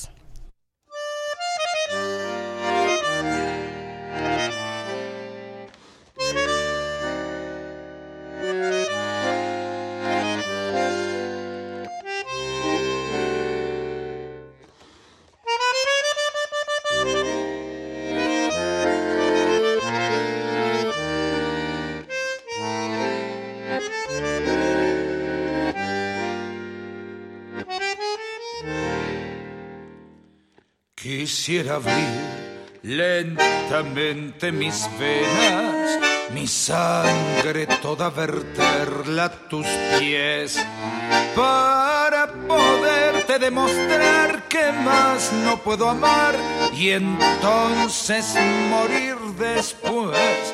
Y sin embargo tus ojos azules, azul que tienen el cielo y el mar, viven cerrados para mí sin ver que estoy aquí perdido en mi soledad. Sombras nada más acariciando mis manos, sombras nada más en el temblor de mi voz ser feliz y estoy en vida muriendo y entre lágrimas viviendo los pasajes más horrendos de este drama sin final. Sombras nada más entre tu vida y mi vida sombras nada más entre tu amor y mi amor. Qué breve fue tu presencia en mi hastío, qué tibias fueron tus manos, tu voz como luciérnaga llegó, tu luz y disipó las sombras de mi rincón. Y yo quedé como un duende temblando sin el azul de tus ojos de mar que se han cerrado para mí sin ver que estoy aquí perdido. Primer movimiento.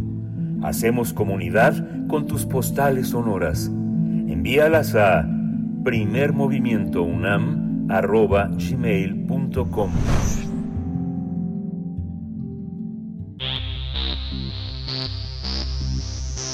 festivales, ferias y más. Recomendaciones culturales. La Dirección General de Divulgación de las Humanidades de la UNAM convoca a la asistencia al cuarto diplomado de en divulgación en Humanidades y Ciencias Sociales que tendrá lugar del día 23 de octubre al 20 de junio del próximo año. Para hablar al respecto nos acompaña esta mañana la doctora Fabiola Villela, jefa de Educación Continua de la Dirección General de Divulgación de las Humanidades de nuestra UNAM. Gracias, doctora Fabiola Villela, por estar esta mañana. Le saluda Berenice Camacho. Buenos días.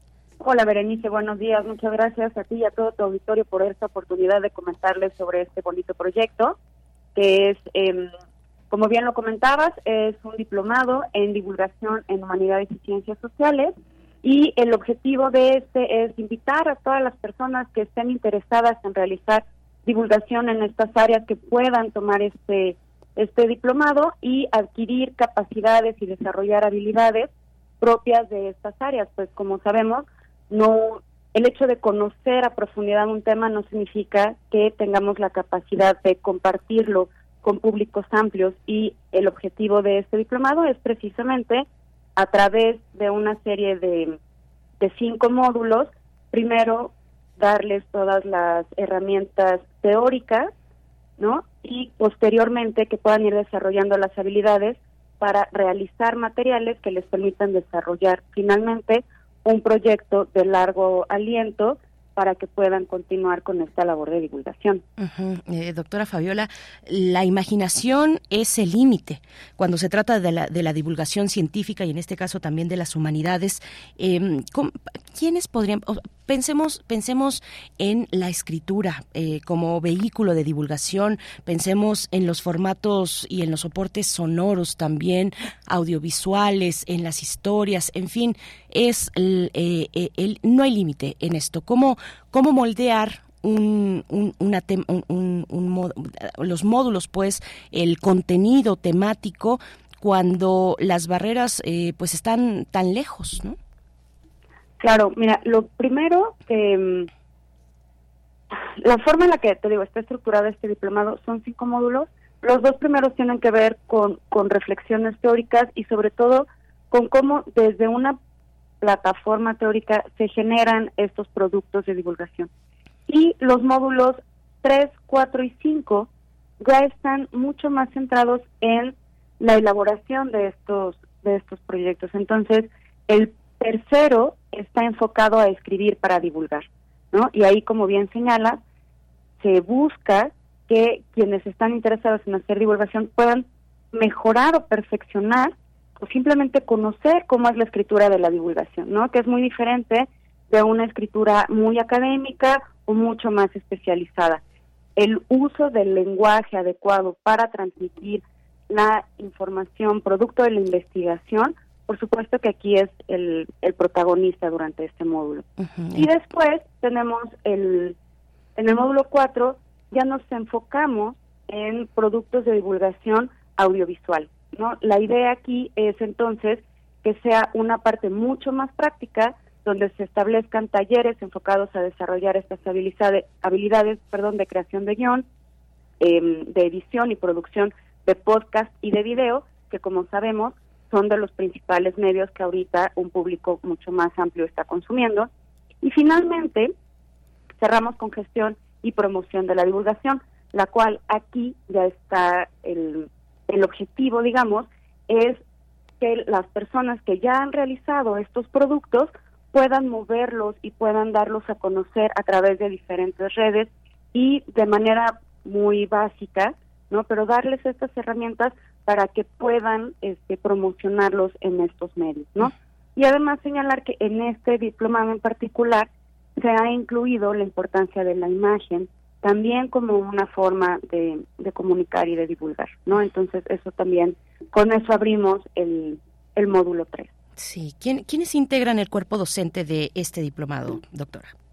Mira, a grandes, grandes rasgos tenemos 20 profesores, 11 hombres, 9 mujeres, está conformado por académicas y académicos de la UNAM, también funcionarios y tenemos profesores externos en la misma universidad.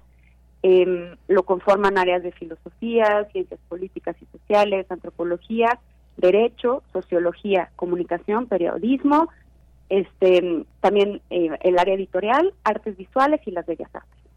Sí, y, y quiénes, digamos, bueno, ahí está, eh, digamos, el punto de partida es la base teórica, el cuerpo teórico en los primeros dos módulos.